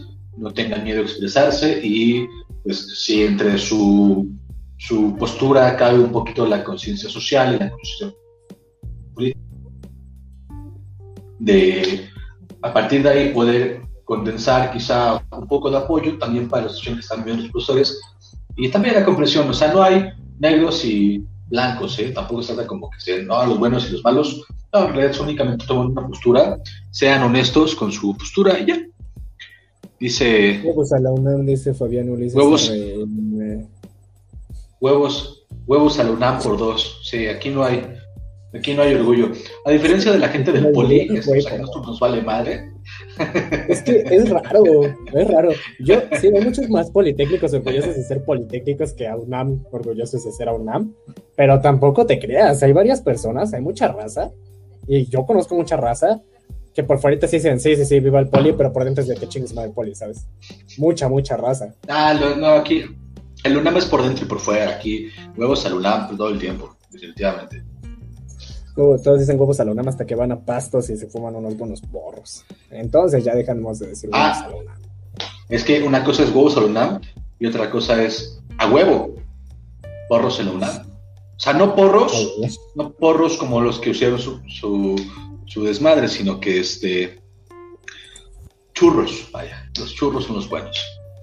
Yo era de la UNAM, así que la UNAM, dice Fabián Ulises. Bien, estás en todo tu derecho y aquí apoyamos. Completamente. No, el, orgullo universitario. el orgullo universitario es como una cosa bien rara. El orgullo universitario es para absolutamente todo. Güey, todos los politécnicos son orgullosos el día del politécnico y de ella no. O sea, todos los politécnicos son orgullosos hasta que empieza el semestre y te meten una putiza y entonces ya dices, vamos al poli. Sinceramente. Y pregúntale a quien sea. A quien sea del poli, pregúntale, güey, dile. dile eso, güey, te va a decir que sí. Todos somos orgullosos politécnicos hasta que el semestre nos mete una acogida. Yo siempre lo que estoy viendo, y esto es, es con todo respeto, amigos del poli, es que siempre presumen de su carrera, pero son los que más están chillando por su carrera. Es que son bien cabrón las pinches carreras. Exacto. sí son un desmadre. Y el UNAM es como de, ah, ya estoy en UNAM, qué chingón. Y de repente pasan cinco años. Pasan cinco años y dices, ay, cabrón, ¿sabes? O sea, no estoy diciendo que, por ejemplo, los del poli exageren, ni tampoco que los de la UNAM todos seamos, digo seamos, porque me voy a chalecar con mis colegas, que seamos unos huevones. Pero en realidad siempre está esta polarización ficticia, porque en realidad la UNAM y el poli se llevan bastante bien. Entonces, este, nada, o sea, siempre este, están ahí llorando y los de la UNAM es como de a huevo, Café 76, o a huevo, este, el barcito este, o a huevo. Que no, o sea, y eso, eso, eso, yo lo entendí cuando entré al poli, güey. Porque eso no lo entiendes hasta que entras a. Saquen las pinches drogas en islas, dice Jonathan Carapia. Islas. Islas, patrocínanos. Pedro sabe No, es lo que te digo. O sea, uno, uno tiene ese concepto del poli hasta que entra al poli, güey. Yo cuando entré a la boca, güey, yo dije, yo era un desmadroso. Yo dije, no, mames, me quedé en una boca, en un poli, güey, todos son re mamones, todo ha de ser re recto, ¿no? Pues igual y me sirve para componer mi, mi, mi conducta, pero va a valer madre, que no sé qué tanto. No, mames, nada más lejos de la realidad. Al turno de la mañana son más relajados, pero nada, nada más lejos de la realidad. Todos, no dejamos de ser todos adolescentes, güey. No dejamos todos de ser, pues, güeyes que les gusta el desmadre. Y al final del día bajita la mano, a lo mejor a nosotros nos echan más presión, güey, porque si nosotros reprobamos más de dos materias, repetimos, repetimos el año directamente. Entonces a lo mejor nosotros llegamos a tener un poquito más de presión, si quieres verlo así. Y cantan mucho la carrera, güey, porque es un orgullo, o sea, es un desmadre quedarse en una carrera aquí, güey. Y es un desmadre sacarla. Entonces, como de verga, me está rompiendo la madre mi carrera, pero de verdad amo un chingo mi carrera, así que voy a seguir adelante, pero que chingue su madre mi carrera. Pero la amo es una relación bien tóxica la tienes con tu pinche carrera acá, güey. Entonces, eso es como, es como mucho pedo. Y sí, muchas veces como el poli son re rectas y así, güey. Hasta que entras a un politécnico y te das cuenta que no, güey. O sea, sí, a lo mejor tenemos un poquito más de presión por la que nuestro reglamento es a lo mejor un poquito más recto, es un poquito más estricto. Pero aún así hallamos las pinches huecos para hacer desmadre y aún así nos vamos a miles de lugares, nos vamos a Kurda, nos vamos a inserte bar de tu localidad y de tu boca, más Kurda, porque Kurda es el hogar de todo Politécnico, güey. O sea, viernes en la noche te largas a Kurda, güey, ¿no? En otros lugares. Pero sí, entonces, es lo que te digo, o sea, al final del día, todos tienen su lado, güey. No es como que únicamente. Sí, ¿no? Y además, además, creo que más allá de seguir con el desmadre de que somos universitarios, somos políticos, que en realidad aquí es más puro mame que otra cosa, para que no se vayan con la finta de que no estamos peleando por cuál es mejor. No. Para remarcar el, problema que, estamos viviendo aquí, es obvio mencionar que también estamos en el mismo barco con el regreso a clases. Ayer en la prueba de, ayer en la prueba de live que estábamos haciendo Francisco y yo, rozamos uno de los temas importantes que es el transporte público. Sí, güey, es un desmadre. O sea, desmadre desde el sentido de la... Sí, no, soy, este, yo vivo eh, de mi universidad, de mi facultad, vivo a una hora 15 minutos a una hora 20 minutos. De la ciudad... muy cerca que mi boca y soy de la ciudad. Eh, ahí voy, ahí voy. Pero eso es tomando el camino peligroso, porque yo para llegar a mi facultad tengo dos caminos. El camino prácticamente directo, que es tomar dos combis y llegar. Estas dos combis pasan por calles, y la otra es el camino bonito, el camino directo, que es tomar el Mexibus, que es con seguridad privada, ahí contratada por el Estado, que llega al metro, y es relativamente más seguro que andar en combi. Entonces, yendo por el lado bonito, pues llego en dos horas prácticamente en mi facultad, pues porque doy una vuelta más, más este, alargada de otra cosa. Sin embargo, creo que con el regreso a clase nos vamos a enfrentar a varios problemas importantes. Y uno de esos es la población que se enfrentó a la pandemia y que sigue utilizando los medios de transporte. Porque a pesar de que estamos en época donde las clases presenciales no son eh, eh, hábiles, no estamos en una época donde las clases presenciales están, estén habilitadas, la afluencia dentro de las instalaciones del metro, dentro de los camiones, dentro del metrobús, sigue siendo bastante grande. Entonces, en una época tan complicada como la de la pandemia, creo que va a ser un problema muy grande al que nos tendremos que enfrentar. Dice, ah, retomando un poquito lo de hace rato, dice Jonathan, pero todos tenemos las ideas de las casas de estudio. Pensamos que nos van a cambiar bien cabrón y nos harán ser distintos, pero lo vemos así por estatus social. sí. sí. realmente, o sea, te digo, yo pensé que me iban a reformar y terminé siendo... Sí, sí soy menos desmadroso que cuando salí de la secundaria, pero sigo siendo un desmadre, compadre. ¿sabes? sí, no, no, no, te, no reformó de la forma que yo pensé. Sí me cambió y sí me ah. mucho, pero más por otras cosas que pasaron en el camino. Que a, nivel social que les hicieron entender cosas, güey a nivel social, el espejismo que vemos de las, de las universidades es por más estatus y es por el boca a boca, o inclusive por el, el, nivel al que las posicionan los medios de comunicación que suelen hablar de las universidades. Este, déjame articular. Bien. Desde el momento en el que alguien se queda, ya sea en el Poli o en la UNAM, por defecto, ya estás catalogado como alguien que está destinado a algún tipo de... Ajá, como que ya tienes algo más chido, ¿no? Como que ya eres... Tienes futuro, como ya... Ah, ya, güey, tú eres la élite, ¿no? Tú eres el, el acá, el cabrón, güey, porque te quedaste en, en poli, en una... Y esa es la primera distinción. El primer nivel es, ya no eres parte de la sociedad común, de la sociedad laboral, sino que ya eres de la sociedad que está estudiando. Cuando estás en la carrera o que eres de la sociedad que está estudiando y que además escogió tal o cual carrera porque además socialmente las carreras también tienen un peso. No es igualmente aceptado un ingeniero civil que un, este, uno de música. Eh, y en ese punto yo siento que hay un punto, punto que es la, educación y, la, y el promedio de, mexicanos que realmente terminamos, o que terminan, no puedo decir terminamos porque soy un desmadre con patas, no sé si terminaré, yo sé que terminaré, pero no sé cuándo. Pero. tú lo veas, te sientas cómodo. Pues cuando tenga que, cuando deba de, cuando lo más pronto posible, porque es algo que se necesita, ¿no? Pero ¿cuánto es el promedio de mexicanos que tienen una carrera, güey? ¿Sabes? O sea, nosotros lo vemos como algo de no mames, una carrera, güey. Porque aquí en México, ¿cuántas personas tienen una carrera, güey? Es como de no mames, tiene una carrera. Es, como el, inteligente, cabrón. Este dream, este dream. Ajá, es como el sueño americano es tener X vida y el sueño mexicano es tener una carrera, güey, ¿no? Es como que a lo más que aspiramos de mucho tiempo es saca una carrera, güey. Porque es lo que nos dicen, güey, es que la gente chingona tiene una carrera. Yo he visto personas con carrera que no se acuerdan de algunas cosas de su carrera y son exactamente iguales, ¿no? Pero todo el mundo dice, güey, tú eres un puto genio porque tienes una carrera.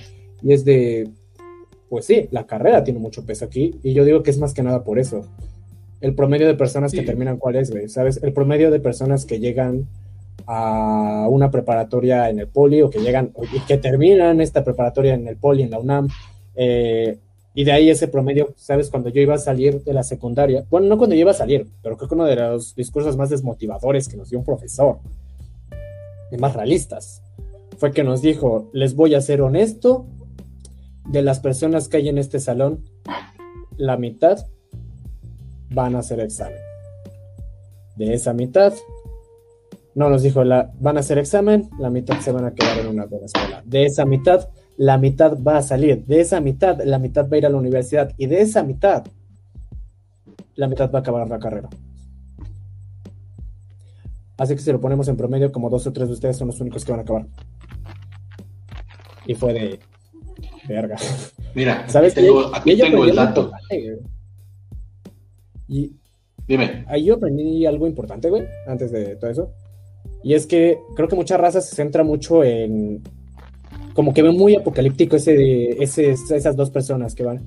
Pasan más, pasan más las palancas que una carrera y es algo muy triste, pero esa parte de la realidad mexicana. Sí, una palanca va a valer mucho más que una carrera en ese país realmente. Pero es el hecho de que también muchas veces nos concentramos en ese 2%, güey, ¿no? Es como, no es muy apocalíptico, muy oscuro, ¿no? Es como de, güey, es que solo dos personas van a acabar esa carrera, güey. No, es que dos personas, y no creemos que vamos a ser esas dos personas, güey. Yo creo que en vez de centrarnos en esas dos personas, céntrate en ser de esas dos personas, güey, y a la chingada lo demás. O sea, no, no te centres en dos personas, sí lo trae, ¿eh? de esas dos personas, güey, ¿sabes? Y hay gente que sí lo trae, ¿eh? Por ejemplo, en mi carrera de psicología no es tan común encontrarse esa, esa persona, a ese estudiante, eh, que trae ese colmillo competitivo, ¿sabes? Que es mucho más común en carreras aledañas igual de 2, que son medicina, enfermería, donde en realidad la competitividad sí será más fuerte por ocupar plazas. En psicología somos más relajados, pero el punto al que quieres, al, que estás llegando es muy interesante. Y, retomo otra vez el punto que mencionábamos hace rato, cómo diferenciamos el, el, ámbito del estudio por, eh, peso, por, por, peso social, cultural. Eh, esta onda de, de, ser muy apocalíptico, yo lo cambiaría por ser muy fatalista, porque en realidad el hecho de enfrentarse contra la, contra la probabilidad, de primera instancia, te, te limita a pensar que tienes que ganarte en, tienes que alcanzar a meterte en esa probabilidad. Y al, esforzarte por entrar en esa probabilidad de estudiantes que van a terminar esa carrera, por ende, eh, intuitivamente comprendes que le tienes que quitar el lugar a otras personas. Y esa competitividad, competitividad tan dañina es lo que, al contrario de lo, que, debería suceder, termina haciendo que la sociedad mexicana también siga como está, güey. El Exacto, porque, porque el estudiante, el estudiante en realidad, en vez de centra su atención en entrar en ese 2%, cuando en realidad, lamentablemente, no logramos ver que el estudiante en realidad tendría que esforzarse por hacer crecer ese porcentaje.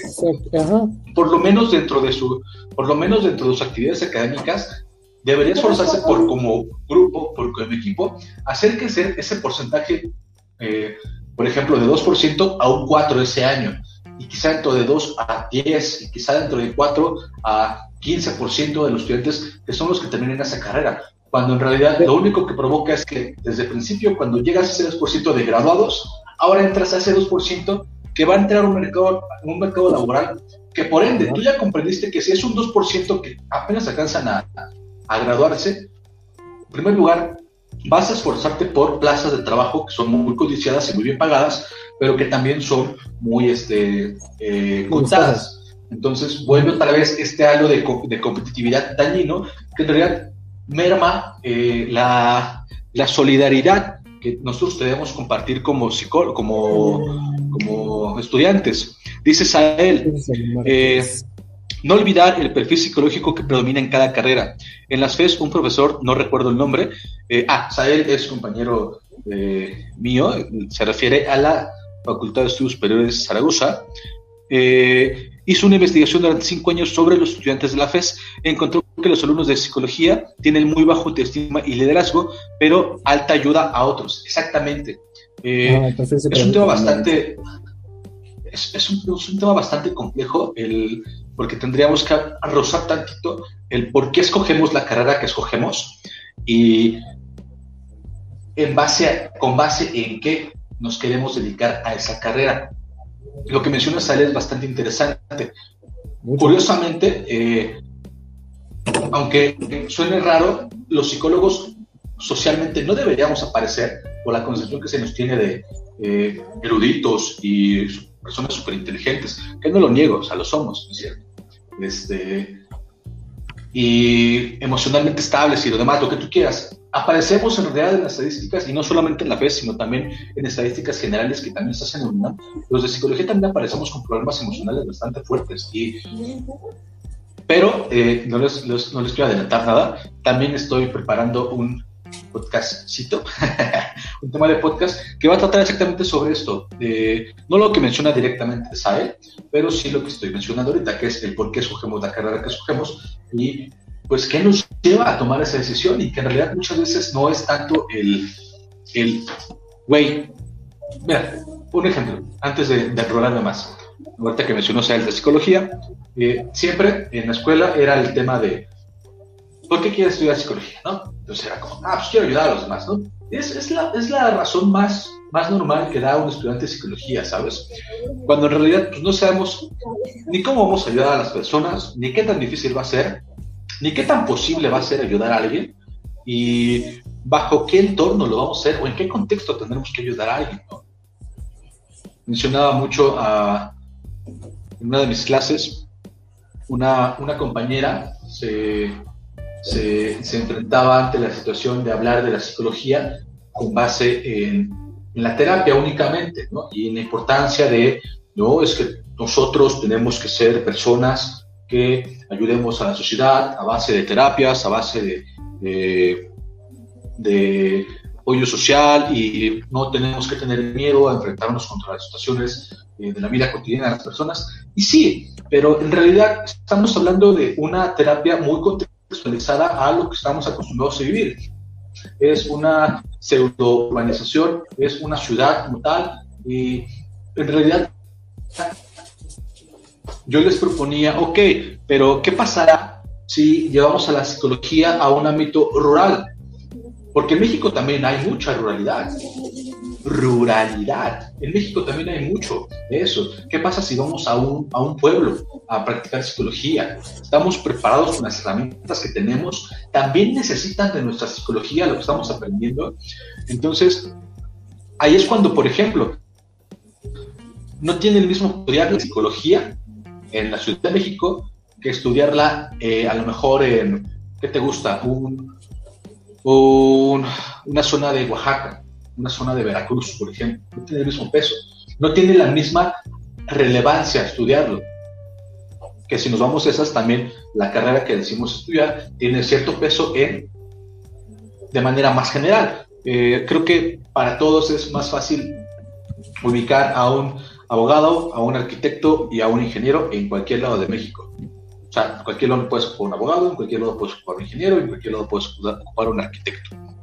Pero, eh, pues nada, el peso social es, un estigma que vamos a tener cargando durante mucho tiempo y que debemos empezar a combatir desde nuestra propia trinchera con eh, las posibilidades que tengamos. Yo propongo que en realidad, en vez de centrarnos en entrar en ese 2% de personas que se gradúan y que van a enfrentarse al mercado laboral, pues nos esforcemos como comunidad estudiantil para hacer crecer ese 2%. Crecer ese 2%. Es lo que hablaba, de hecho, con un compa hace mucho tiempo, que era la competitividad en México, ¿no? Él tiene eh, tengamos en cuenta que también venimos de una educación donde la salud mental no es tan importante. Eh, uh, espérame. Ah, no es tan importante, padres familiares llegan a minimizar los problemas y cercanos con esa idea. Sí, la salud mental está muy, sobre este, muy subestimada aquí en México, realmente, es una cosa muy importante. Queda admitir que gracias al cielo, conforme vamos pasando las generaciones, menos yo siento que en la nuestra ya se está notando un poquito más ese cambio en la salud mental, ¿no? Ese hecho de que ya notamos que, eh, güey, maybe no está tan, tan, tan mal el tenerla, maybe no está tan subestimada. Pero lo que hablaba con un compa, este, mi compa tiene, bueno, su hermana vive en Alemania ya le tocó ver la educación alemana, ¿no? Cómo son los niños, ¿no? Como ahí me dice, güey, es que ahí hay niños pequeños, güey, que viajan en tren solos. ¿Por qué? Porque la seguridad y la educación de allá es otro pedo, ¿sabes? O sea, es otro pedo totalmente diferente. Y ahí terminamos hablando, güey, de cómo es que al final del día, eh, ese, ese cambio, ¿no? Que, tiene, que tenemos y el cómo desde que somos pequeños, güey, nos van mentalizando para, para ese pedo, güey nos van mentalizando para ser competitivos. El hecho de decir, güey, es que tú tienes que ser mejor que tu compañero. O el ejemplo que yo puse hace rato, ¿no? Que te dicen, güey, es que de la mitad, de la mitad, de la mitad, de la mitad. Y así, güey. Que yo realmente me enfocaba, yo lo reenfoqué más en vez de competir, en el hecho de que muchas personas, por ese pensamiento, como tú dices, fatalista, güey, se terminan rindiendo antes de tiempo, güey, ¿no? Y en vez de centrarte en rendirte, en vez de centrarte en que no vas a poder, güey, céntrate en que sí puedes hacerlo, güey. En que no porque haya un 2% de probabilidad, güey, implica que no puedas hacer de ese 2%, güey y que también no implica que ese 2% no pueda crecer. Entonces, estábamos hablando de eso, güey, de cómo es que al final del día, tanto como dice este Jonathan, eh, no se nos cuida ni en la salud mental, ni en... Y se nos educa en el hecho de que tenemos que ser competitivos, güey, de que tenemos que pues, ponernos en pie. Lo que me dices es que, güey, o sea, allá en Alemania no se apoyan así tan cabrón ese pedo, pero por ejemplo son muy unidos, son una vez unidos, güey, ¿no? Que pues tú básicamente tienes tus amigos son básicamente, se fue Pedro, eh, yo continúo con esto. Eh, tus amigos son pues básicamente tú puedes tener un amigo desde el kinder, güey, ¿no? Tus amigos son casi que desde el kinder, güey, los tienes de toda la vida, pues así, ¿no? Eh, si despiden a uno, le renuncia al otro, pues así, ¿no? Y aquí en México no, güey, aquí en México realmente es de ponerse el pie entre ellos, güey, de, de que realmente pues vamos a más al, al competir y a joder al otro, ¿no? Bien dice el dicho, el que no, el que no tranza no avanza, güey, que es un es algo que se nos desde, se nos arraiga desde muy pequeños. Eh, el hecho de que pues, si no, no jodemos a alguien más, si no competimos, si no se lo quitamos, esa otra persona lo va a tener y nosotros no. ¿Y por qué esa persona sí y nosotros no, güey? Y es algo que se nos enseña desde las propias escuelas. Eh, jejeje, me gustó esta cosa, jajaja. Eh, eso viene por la distorsión que se tiene sobre las competencias en la educación. Originalmente se refiere a desarrollar habilidades y capacidades, pero se malformó justamente a lo que mencionas. Eh, joder, joder al otro, dice Sael Márquez. Si hablamos de unidad, podemos hablar de los judíos, pero la neta son culeros con otras personas, jajaja, dice Jonathan Carapia. Okay.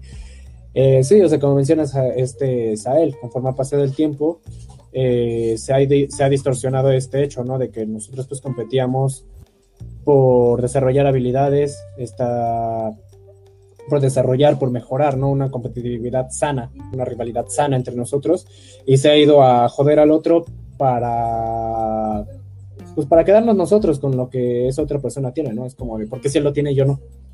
Y esa es una mentalidad muy cabrona que, tiene, que se tiene en, este país, realmente.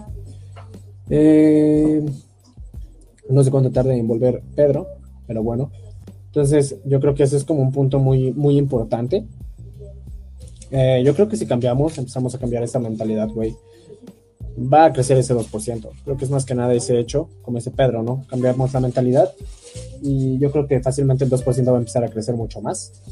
Uh, que dice lab que ya deje en paz el sistema educativo, jaja, que ahorita que me deje entrar de nuevo, regreso. Simón, sin pedos. Este, y pues bueno, en lo que regresa Pedro, ¿qué les está pareciendo hasta ahora? Llevamos una hora y media de directo, ya. Eh, ¿Cómo está la raza? Olvidé el vapor otra vez. De hecho, no sé ni dónde lo dejé ahorita que lo pienso. No sé ni dónde dejé tampoco el precio del 5. No, lo dejé por ahí.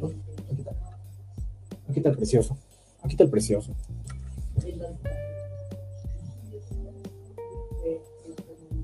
El precioso.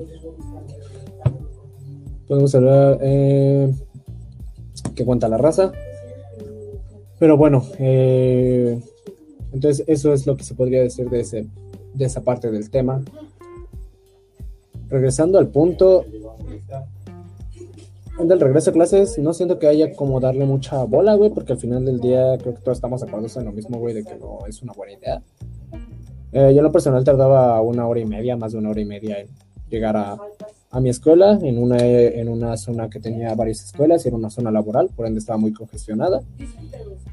Y sé que no soy el único caso.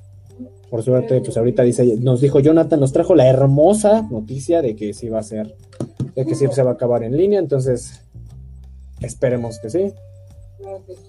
Y veamos qué pasa. Vale, veamos qué pasa. ¿Ustedes qué creen? ¿Sí creen que se arma o, o creen que no? ¿Se hace o no se hace? ¿Se hace o no se hace? ¿Ustedes qué creen? Uh,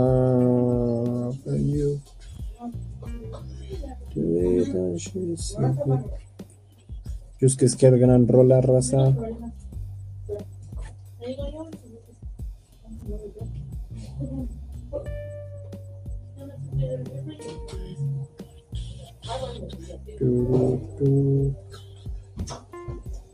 No hay copyright si, si tarareas la canción o si la, murmuras. ¿Habrá copyright por eso? Sí me da culo que tomen el stream por eso, la verdad. La verdad sí da miedo. A ver. Eh, que dejemos el sistema educativo en paz, dice mi laptop. Entonces, también hay que estar muy atentos, porque como sabemos, pues hay mucha información, va a salir mucha información entonces hay que estar muy, muy, muy, muy atentos a, lo que a lo que sea que pueda llegar a salir de información, raza. A lo que podamos, podamos decir. Hay que tener cuidado también con la información que difundimos. Yo por eso ahorita aclaré que era más un rumor. Ahorita Jonathan Carapia nos vino a decir que igual y no lo es.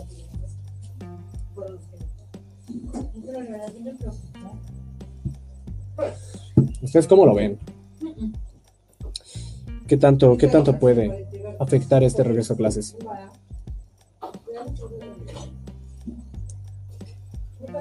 No será fácil regresar a clases presenciales porque ya estaba planeado el semestre para hacer en línea.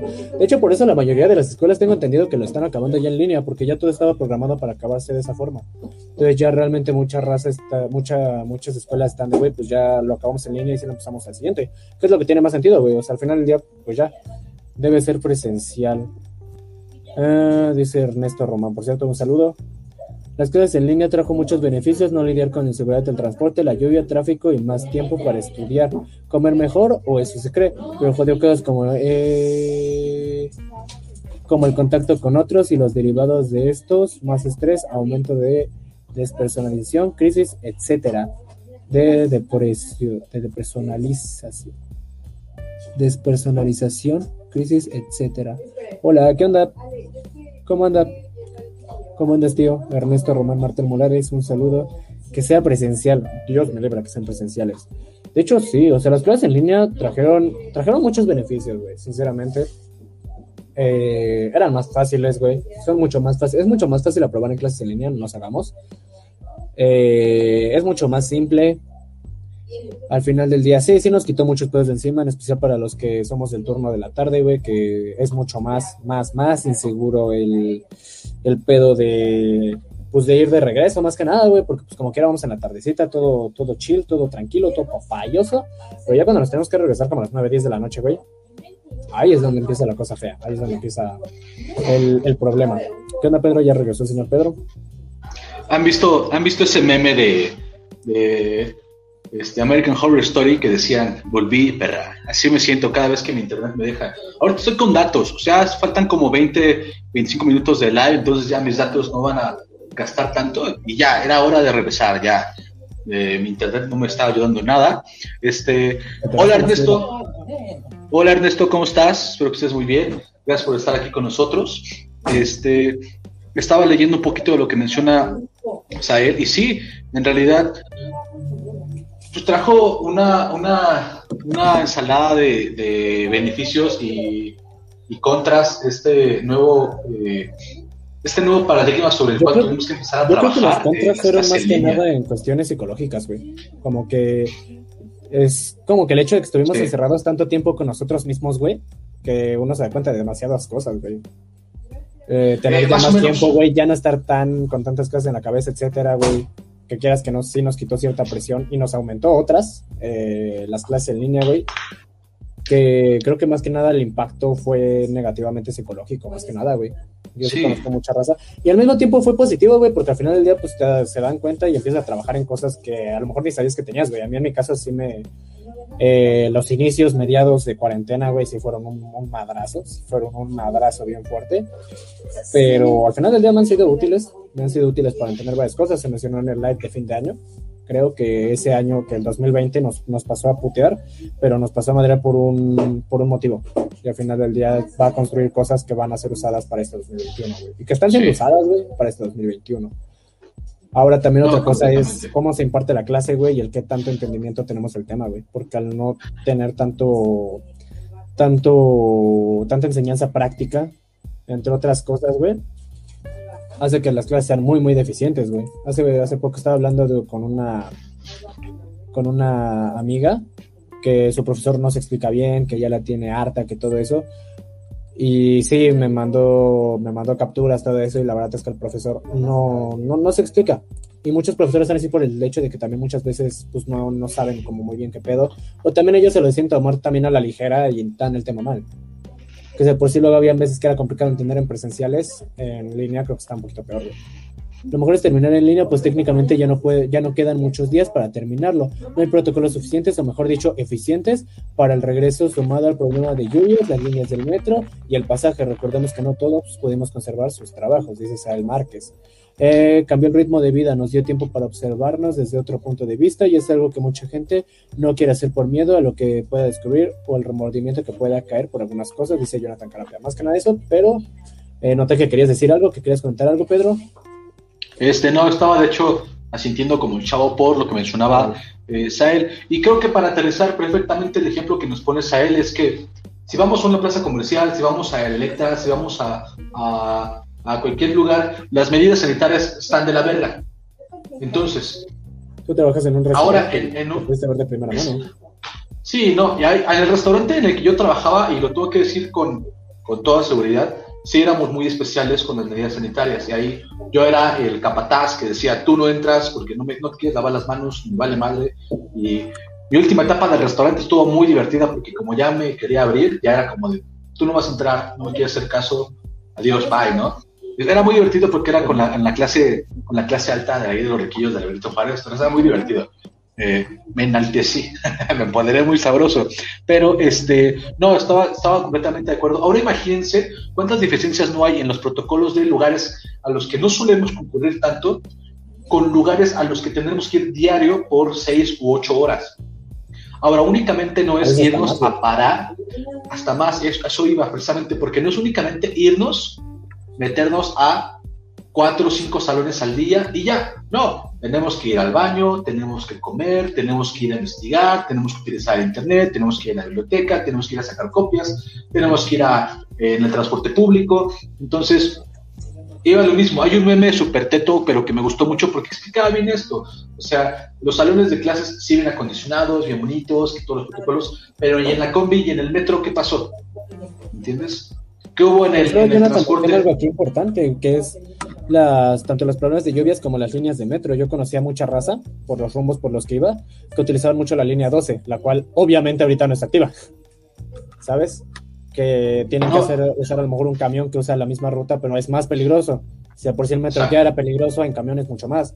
Entonces, aquí creo que es un punto importante de todo lo que ha cambiado. O sea, que estamos tomando muy en cuenta una ciudad que ya no existe. Cómo ha cambiado las cosas desde aquel 13, 14 de marzo. Desde aquel 14 de marzo en el que nos mandaron a cuarentena, güey. Han cambiado mucho. Aquí también lo dice. No todos podemos conservar el empleo, güey.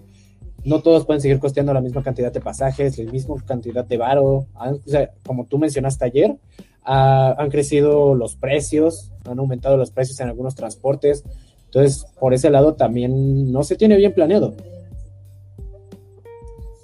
No, y no, está planeado en realidad. No, eh, es algo que está hecho por hacerse, realmente como el 90% de las cosas de este país. Yo, yo tengo, este, yo, yo quisiera escuchar también, o leer más bien, eh, Ernesto, si sigues aquí en el live con nosotros, que sería fabuloso, escríbenos aquí, escríbenos aquí en el, en el chat, en, el, en, los comentarios, eh, ¿por qué debería ser presencial? Estamos hablando de que sí, de que sí, que si no, que sí. Y hay también muchas razones por las cuales debería seguir siendo la educación presencial. Y, por ejemplo, una de las cosas más horribles que trajo el que nos convirtiéramos de repente todos en estudiantes en línea, la educación en línea lleva años existiendo. Lleva años existiendo la educación en línea. Sin embargo, uno de los problemas más graves a los que nos enfrentamos cuando inició la pandemia fue que nuestras carreras, nuestras escuelas, nuestro, nuestro mapa curricular no estaba hecho para estar en línea.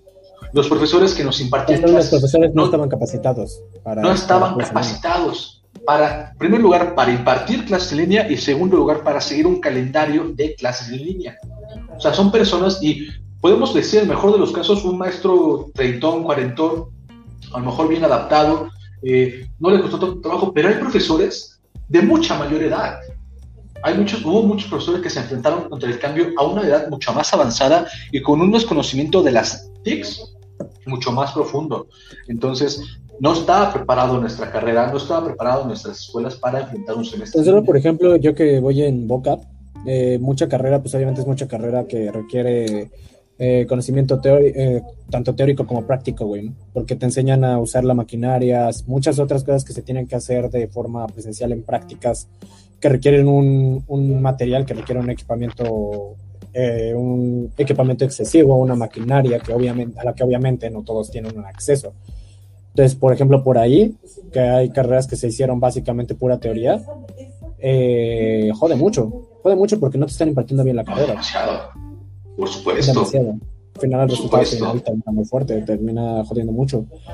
Ahora, aquí también hay otro punto, y eso me llama la atención, que es el punto que, de que me perdí ya que hoy mis cosas.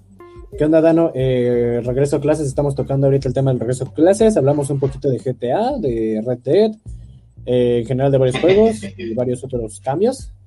Eh, entonces, pues, de eso te has perdido. Ha estado interesante, está interesante la práctica. Ahorita estamos, te digo, que en el regreso a clases. Y aquí Jonathan Carapia, de hecho, menciona algo que es el cambio eh, al ritmo que hemos tenido en la vida, güey, cómo nos vamos a readaptar realmente. ¿Qué es lo que hablaba con un compa? Justamente el mismo compa, de hecho, de normal cuando digo hablaba con un compa, probablemente es el mismo compa. Eh, que yo se lo dije, güey, no esperes regresar a la misma escuela de la que nos fuimos porque va a haber tanta mucha raza que no va a regresar porque se habrá tenido que salir o por motivos más fuertes. Esperemos que no. Va a haber mucha raza que de por sí ya estaba fusilada, va a llegar raza más fusilada, güey, que madreados por todos los pedos que han tenido, ¿no? Como dice ahorita este Jonathan, que muchas veces pues no nos observamos desde ese punto. Y yo creo que la pandemia, como mencioné en el live de fin de año, eh, nos obligó, güey, nos obligó básicamente a hacerlo. O sea, fue de, quieras o no, güey, en algún momento te vas a dar cuenta de pedos que hay en tu ambiente, de pedos que hay en ti, de pedos que hay en todos lados, güey, y a los cuales les tienes que estar frente. Y nos lo puso de putazo, sí, güey. Y un shot de tequila por cada vez que diga, güey, a ver qué, a ver, a ver qué tan pedo se acaba, a ver qué tan pedo acaba la eh, hay que hacer eso, hay que hacer eso eh, en este fin de año o en, o en el aniversario. Eh, no, creo que acabemos el stream. La el, el en el aniversario, en el aniversario sí hay que hacerlo. Para el aniversario de la página sí quiero invitar a algunas personas que han estado muy, este, muy activas con nosotros y que han colaborado también en algunos proyectos de la página. Eh, para que no sea como tal eh, seguidor de la página en Instagram ni en Facebook, que se haya encontrado con el live por pura casualidad, o no conozca de lleno el trabajo, creamos videos, eh, compartimos algunas lecturas que nos mandan también. somos fieles creyentes de que la cultura va a salvar el mundo, no sabemos exactamente cómo, pero lo va a salvar. y estoy pensando, ya estoy ideando ahí para, para el aniversario. el aniversario como tal es en septiembre.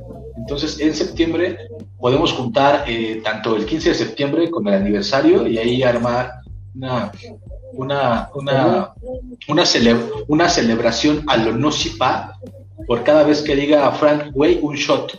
Eso estaría muy padre. Eso Yo ya me apunté. Yo, yo, ya, yo ya me apunté para la dinámica de, aniversario. Eh, dice, terapia, la UNAM tiene muchos maestros que ya escopen polvo y no palabras, eso lleva a perder clases, que fueron frustrantes, problemas de distancia, problemas con calificaciones, problemas hasta en la entrega de calificaciones. Eh, dice Dano, chale, entonces puedo meter de que mi profe de cálculo se anda insultando con los alumnos y los papás. No seas mamón, cuenta esa historia. Creo que sí me la ha contado, pero la neta no, no me acuerdo bien. No, sí, ya, ya me contó ese pedo. Este. Es que es lo mismo, es el hecho de que, güey, los maestros no estaban capacitados. Y, o sea, sí hay maestros en línea, pero están capacitados para dar en línea desde antes. Los maestros de mi escuela, de las de varios, no estaban la mayoría capacitados para dar, impartir una clase en línea, para usar plataforma, para dar su materia de forma eficiente, de una manera no mm, solamente teórica y no práctica. Para algunas materias como a lo mejor filosofía o matemáticas no es tan complicado, pero para otras como la carrera, etcétera, sí lo puede llegar a hacer. Imagínate un estudiante de medicina actualmente, güey. Hay otro shot. no, yo voy a acabar súper borracho en el aniversario. Este, vamos, a ir, vamos a ir por fases. Una media hora sí y una media hora no. Para que. Este, porque también, o sea, conforme vayas tomando tequila tú, vas a, vas a ir diciendo la palabra güey más seguido. Entonces va a haber descansito, descansito para que tomemos agua y ya volvemos al quite con los güeyes. Sí, no, y, eran profesores, eh, eran profesores que, que ya se dedicaban a dar clases en línea con alumnos que ya se dedicaban a tomar clases en línea y no nosotros, o no esta, esta, este, este grupo de cambio que lamentablemente no estaba hecho para estar en clase línea. Y por lo menos, a lo mejor si entró a otro, este, a ver, déjame leer lo que mandó Sael. Dice Sael, Que otro punto también interesante que surgió por la cuarentena. Para algunos fue una oportunidad de autoconocimiento, de ejercitarse, aprender idiomas, tener hobbies, ser productivos, y eso está bien, pero esta es la otra cara de la moneda. Pero está la otra cara de la moneda. Hay quienes los problemas psicológicos vinieron en aumento, siendo las redes sociales un escape, pero justamente estas redes estaban llenas de la productividad y logros de otros, como una manera de exigir que todos fueran productivos. Ejemplo, por ejemplo, ¿por qué no? Eh, creo que ya no me dejó seguir leyendo el, comentario. Eh, déjame checarlo aquí para no perder esta, este punto que está marcando Sael, que nos puede dar, nos puede dar, nos puede dar para otro, otro, otro, este, otro live, otro, otro, otro live completamente. Este, esta onda de. Es que creo que la psicología que salió a base de la cuarentena, que lo comentamos también en el live de fin de año de 2021, de 2020, creo que puede dar muchos puntos. Da, da demasiados puntos, como menciona aquí. Eh, la cantidad de cosas que pudiste haber hecho. No sé tú, yo sí intenté ejercitarme durante la cuarentena, evidentemente no fue muy, no fue muy fructífero mi intento, eh, intenté dos, tres días y me rendí. No sé tú cuánto habrás logrado. Pues de repente, ¿eh? de repente me daba por hacer mucho ejercicio. Ah, pero, Sí, o sea, de repente llegaba tantito este este arrebato de productividad que me daba a las 3 de la tarde y dos shows. Yo creo que como no, o sea, como no estamos haciendo nada, nos da ese, justamente es lo que tú mencionas, ese arrebato de, productividad que dices, güey, tengo que hacer algo y te pones a hacer ejercicio. Pero es que también desde el punto de vista del autoconocimiento. Sí, y, yo, yo tomaría, por ejemplo, para empezar a abordar el punto que tienes él, aunque aún no lo encuentro para poder leerlo entero, es que, o sea, güey, no estábamos acostumbrados a vivir con nosotros mismos. Estábamos, acostumbrados al ámbito social completamente. Eh, yo veía a, muchos de mis compañeros y compañeritas, eh, compañeritos y compañeritas, que de repente el eh, pues el chavo chava guapa, guapo, este, se veía enfrentado, esto por poner únicamente un ejemplo, un ejemplo más o menos burdo, pero real. Eh, el, chavo guapo, la chava guapa, atractiva, atractiva, pues de repente se, se enfrentaba a la inexistencia de estímulos externos sociales, ¿no? Que se iba caminando por cómo se vestía, por cómo caminaba, por cómo actuaba, la mirada del chavo que le gustaba, el comentario del amigo, de la amiga, esta interacción social desapareció. Entonces, este proceso por el cual nosotros nos vamos creando una imagen, aunque vayamos a la universidad, y por más maduros que seamos, que digamos o sintamos ser, seguimos desarrollando nuestra propia persona en base a las interacciones sociales. Entonces lo mencioné hace rato, ¿no? De que los estudiantes de, de psicología tienden a tener bastantes, este, bastantes problemas. ¿sabes? Que tienden a tener bastantes cuestiones psicológicas. Eh, lo que faltaba, por ejemplo, ¿por qué, no has, ¿por qué no has aprendido un nuevo idioma si tienes tanto tiempo libre para la cuarentena? Sí, sí te esa culpa de verga, debo de hacer algo más con mi tiempo, la verdad. Sí, sí, no, y yo lo menciono, yo lo mencioné tantito, un poquito en el, en la, si ustedes no han visto el podcast de la semana pasada, salió el día miércoles, hace exactamente eh, una semana, eh, con el título de A veces me lo pones muy difícil, David, por hacer un poquito de spam. Y ahí alcanzaba a rozar tantito esta, esta lamentable competencia sobre quién estaba logrando más, sobre quién estaba dándolo todo, sobre quién estaba aprendiendo más, superándose como persona. Pues no era una carrera en realidad, pero lamentablemente las redes y su algoritmo nos hicieron creer, no únicamente las redes, también nosotros lo que consumimos y lo que creamos a la par, eh, nos hizo creer que en realidad teníamos que ser todavía más productivos porque teníamos más tiempo libre, cuando en realidad no era la cosa tan sencilla, no por lo menos para otras personas. Eh, ¿Sabes italiano? ¿Qué? Es que Daniel comentó, yo en esta cuarentena mejoré mi italiano. No sabía que Daniel sabía italiano. Ahora, ahora sabemos que Daniel sabe italiano. Y está muy padre, está muy padre. Y por ejemplo. No, es que eh, mencionó que sabe italiano. por eso me pareció como. Ah, ¿Sabes italiano, güey? Está muy, está muy chido. Eh, una vez, eh, como anécdota, paréntesis, una clienta, ya en mi última etapa del restaurante, se emocionó mucho y empezó a hablar italiano. Y pues yo no sabía que, que de nada se decía frego, frego, pero frego es de nada, ¿no? Y grazie es gracias, grazie y frego, frego. Entonces me divertí mucho con esa, pero la señora ya viejita, o sea, ya estaba en la etapa donde pues le vale verga todo y habla con quien quiere. Pero ¿En este. de la vida te deja de valer verga todo? Esa es mi duda. ¿Mande? ¿En alguna etapa de la vida te deja de valer verga todo? Algunas personas sí, ¿eh? o sea, ya, o sea, ya ves al señor, la señora, ahí en, ahí en este, ahí rascándose las partes íntimas en la sala, güey, este, ya soltando gases en pedo, o sea, estas inhibiciones sociales van desapareciendo. Pero, por ejemplo, y eso, es como un ejemplo... Tengo que cambiar mis hábitos, no, no es cierto, güey. Eres un anciano por soltar gases. No, eh, el punto de que lo que quiero mencionar también es que precisamente eh, la página, toda esta idea de no nos sirven las paredes, nace a raíz de, la cuarentena. O sea, nace a raíz de que nos enfrentamos a, güey, ¿qué hacemos? Güey, ¿qué vamos a hacer? Y de repente Frank y yo vimos el anuncio de escritores, articulistas, algo así, no me acuerdo qué decía. Era para escritores. Sí, articulistas. Era para escritores. Y de ahí nació, de ahí nació todo. O sea, de esta, de esta, de esta, ¿qué hago? ¿Qué hago con mi vida ahorita? O sea, ¿a qué me dedico? Yo estaba sin trabajo, me habían corrido, entonces era como, pues, ¿a qué me dedico, no? Ya después de empezar a trabajar, fue cuando empecé a ahorrar dinero y fue cuando empecé a, a meterle como galleta al proyecto para poder independizarnos, como las 13 colonias. Frank y yo de, fuimos como, eh, como esta película de, de tipo Transformers, donde el, no, sé si, no sé si sea el villano como tal, pero un personaje se muere y de repente pues escapa a una parte del villano y empieza a crear otra cosa buena. Pues así nosotros, Frank y yo, nos escapamos de un cadáver completamente de algo que ya había fallecido. Entonces, este, pues nace a raíz de eso. Ajá, iniciamos el proyecto. Ajá. Estuvo loco. Nace a raíz de eso. Sí, yo me acuerdo que en esa época, no, en esa época estaba bien, no, estaba bien fusilado me acuerdo que había veces que no subía, que no subía artículo o que de plano, era raro porque de plano me desaparecía. O sea, era un punto en el que de verdad no sabía ni qué pedo y de verdad me desaparecía la verga, me daba igual. Sí. Y sí, Estuvo, me fusilaba bien, no, sí, estaba bien fusilado en esa época. Pero es que no manches, o sea, fue una época, fue, es que fue, eso fue inicios de cuarentena, güey, es lo que te digo, inicios, mediados de cuarentena. Fue una época complicada, yo creo que para todos. Ya, en cuestiones personales me pasaron cosas fuertes eh, en el ámbito más que nada social, eh, amoroso, amistoso, etcétera, que me dejaron busteado. O sea, yo lo único que hacía todo el día era escuchar música y estar tirado en mi cama sin hacer nada. Y el Vita, el Vita me tiró tremendo carro en esa etapa, la verdad.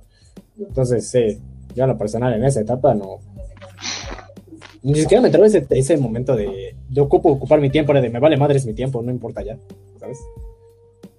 Sí, no todo, pero pasando el tiempo sí te va entrando ese, esa sensación de, güey, güey, no estoy haciendo nada, güey, no estoy haciendo nada, güey, esta güey, lo otro. Sí, no, y inclusive tú y yo lo platicamos en una ocasión cuando te llamaba para estar como eh, coordinando todo el proyecto y estar como, aquí como las ideas, todo el show, y platicábamos en una llamada tú y yo, y te ponía el ejemplo del gordito bonachón más hermoso de México, ¿no?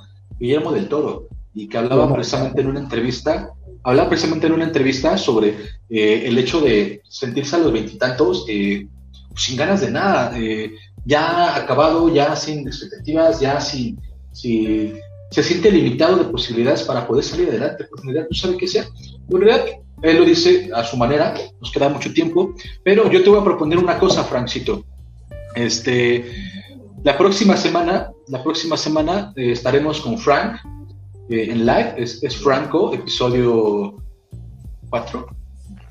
4, si no me equivoco. 4, creo que sí, 4. Eh, después entrará, 7 eh, días después, dentro de 15 prácticamente, el No Podcast, episodio 2, que ese es un podcast completamente grabado y que va directamente a Spotify. Nos hace el live stream. Y la semana que sigue estaríamos otra vez con Franco. Eh, yo te quiero proponer algo. Me parece bastante interesante seguir la línea que proponías a él en el comentario este que, estoy remarcando aquí en pantalla ahorita, sobre todo este ejemplo que dio eh, de enfrentarse a, la, a, vivir solos, a los beneficios y pros. Entonces, yo te propongo retomar eso en el episodio de Franco, eh, sería el 5 prácticamente, donde tú estás con un invitado y pues, nos aventamos los dos a desarrollar toda esta onda. Yo creo que sí. Nos aventamos y pues cáiganle, cáiganle dentro de, pues cáiganle cada ocho días, en realidad, o sea, cada ocho días, eh, miércoles, estamos en live o está la prestación de, en Spotify como tal. Eh, durante toda la semana que viene va a haber fragmentitos, va a haber ahí unas, unas creaciones que también estamos trabajando. Eh, Frank no únicamente se dedica a hacer lives, Frank también se dedica a hacer videos, también se dedica a hacer... Eh, tengo una producción, pero no he tenido tiempo de terminarlo, porque tengo que terminar todavía el juego que estoy... A ver, que no hay prisa, sabes no aquí, aquí preferimos... Aquí en Nocipa preferimos calidad contra cantidad. Entonces, es, es, mejor un video hecho, bien hecho con el corazón. Ah, que no te he contado, no te he contado, pero por fin hace como cinco días eh, Warner Brothers ya me tiró el video de Facebook de El cadáver de la novia. No manches. ya me lo tumbó, hasta ahorita me lo tumbó. Sí. me lo tumbó la semana pasada. Sí, y duró mucho, en realidad. Duró demasiado. ¿Y cuántas views tuvo? Fue mi video más sí, Tuvo, tuvo muchas views y me lo tumbaron, en realidad. Este, Instagram me lo tumbó. A mí también, a mí también fue así como de chale. Y me lo dio después de que estuve con unos pedos aquí de la compu. Yo estaba así como de chale, ya, párale, no universo, ya estuvo. Pero pues duró bastante, yo no lo, yo no lo menosprecio, duró bastante al aire ese video publicado y tuvo muy buen recibimiento. Eh, ya cuando nos mudemos a YouTube, lo, lo resubo para eh, reeditado, para no volver a caerle con este mismo contenido a, eh, a Facebook siento que no hay necesidad, lo, rematamos otra vez en YouTube en algún tiempo. Estaba trabajando también en eso.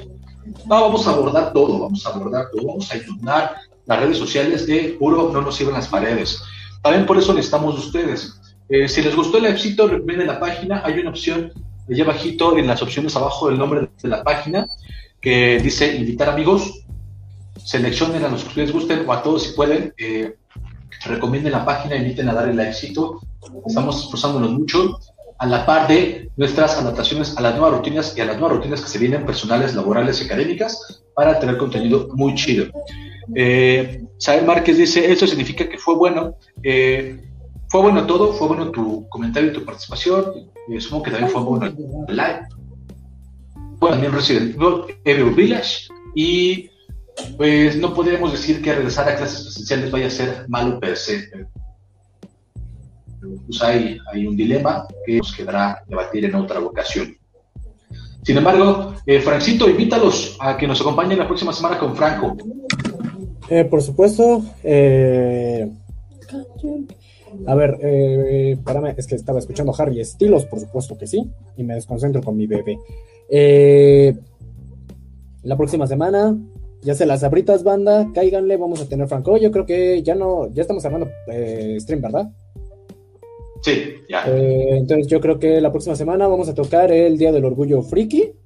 Vamos a tocar lo que vaya a pasar en esta semana en términos de, de ver qué onda con el mundo, con la vida y con el mundo friki. Ya se las abritas, Franco, un podcast donde hablamos en vivo, ustedes colaboran, yo respondo, tratamos de estar ahí este, teniendo contacto con la comunidad. Eh, se los agradecería mucho si nos acompañan. El de la próxima semana me tiene con mucha ilusión por lo mismo del Día del Orgullo Friki. Hay varias anécdotas, varias cosas. Me apunta y el Márquez. Gracias, bro. Te espero allá. En serio, me llena de ilusión. Eh, y creo que poco más. Pueden seguirme en mis redes sociales, en Instagram como Frank los eh. Antes de aquí te lo pongo, aquí te lo pongo. Estas son las redes de Francito en Instagram. Instagram, ahí están en pantalla. pueden ir a seguirme. Eh, no subo algunas cosas, pero a veces subo algunos adelantos de videos, eh, algunas fotos, fotos papayosas y lo que se me viene a la mente, alguna que otra estupidez. Entonces, los espero con mucha ansia. Vamos a ver qué temas se tocan. Y poco más. No sé si Pedro quisiera agregar algo. Eh, pues nada, ya, ya lo dijo Francito síganlo en Instagram, sube las fotos, entonces aquí están sus redes. Este, a mí me encuentran, no soy tan activo, creo que soy menos activo que Frank en redes, pero ahí estoy como un Pedro en las rocas, igual en Instagram.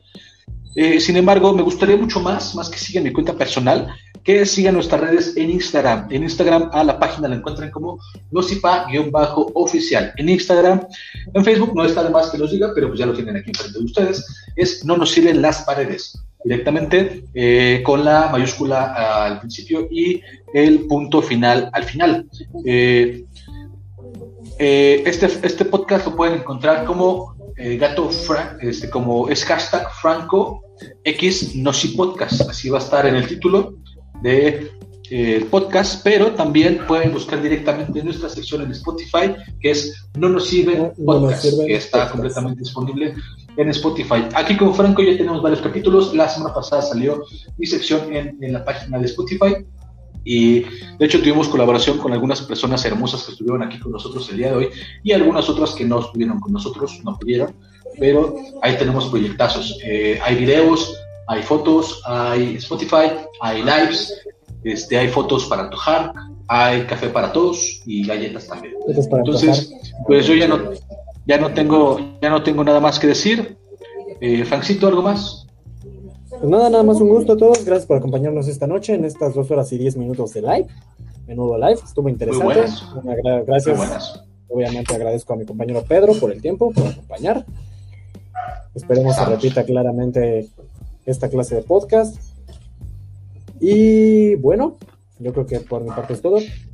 Me despido. Va, que va. Chicos, les agradezco. Muchas gracias, Francito. Hasta luego. Un abrazo. Sabes. Recuerden, raza. Y bye. Recuerden, raza, un mal día no es igual a una mala vida. Bye. Y bueno, eh, pues les agradezco nuevamente que se hayan quedado con nosotros al final del podcast. Eh, recuerden seguirnos nuevamente en nuestras redes. Estamos trabajando día con día para ustedes y para crear contenido de calidad y enfrentarnos contra el maremoto de información basura al, que nos exponemos y a la par disfrutamos. No nos, no nos vamos a mentir nosotros. Entonces, pues nada, eh, esto va a quedar como un saludo para todos ustedes. Gracias por su compañía y pues nada, es un chingo. Estaba pensando en aprovechar para grabar un spot publicitario para la página, pero pues qué hueva, mejor lo grabo ya eh, con más producción en algún otro día. Les agradezco mucho, un abrazo bandita, cuídense un chingo. Eh, recuerden, hashtag también lo tienen aquí arriba, lo importante es conectar, lo importante es expresar, ¿vale? Hasta luego, cuídense mucho, besos y bye.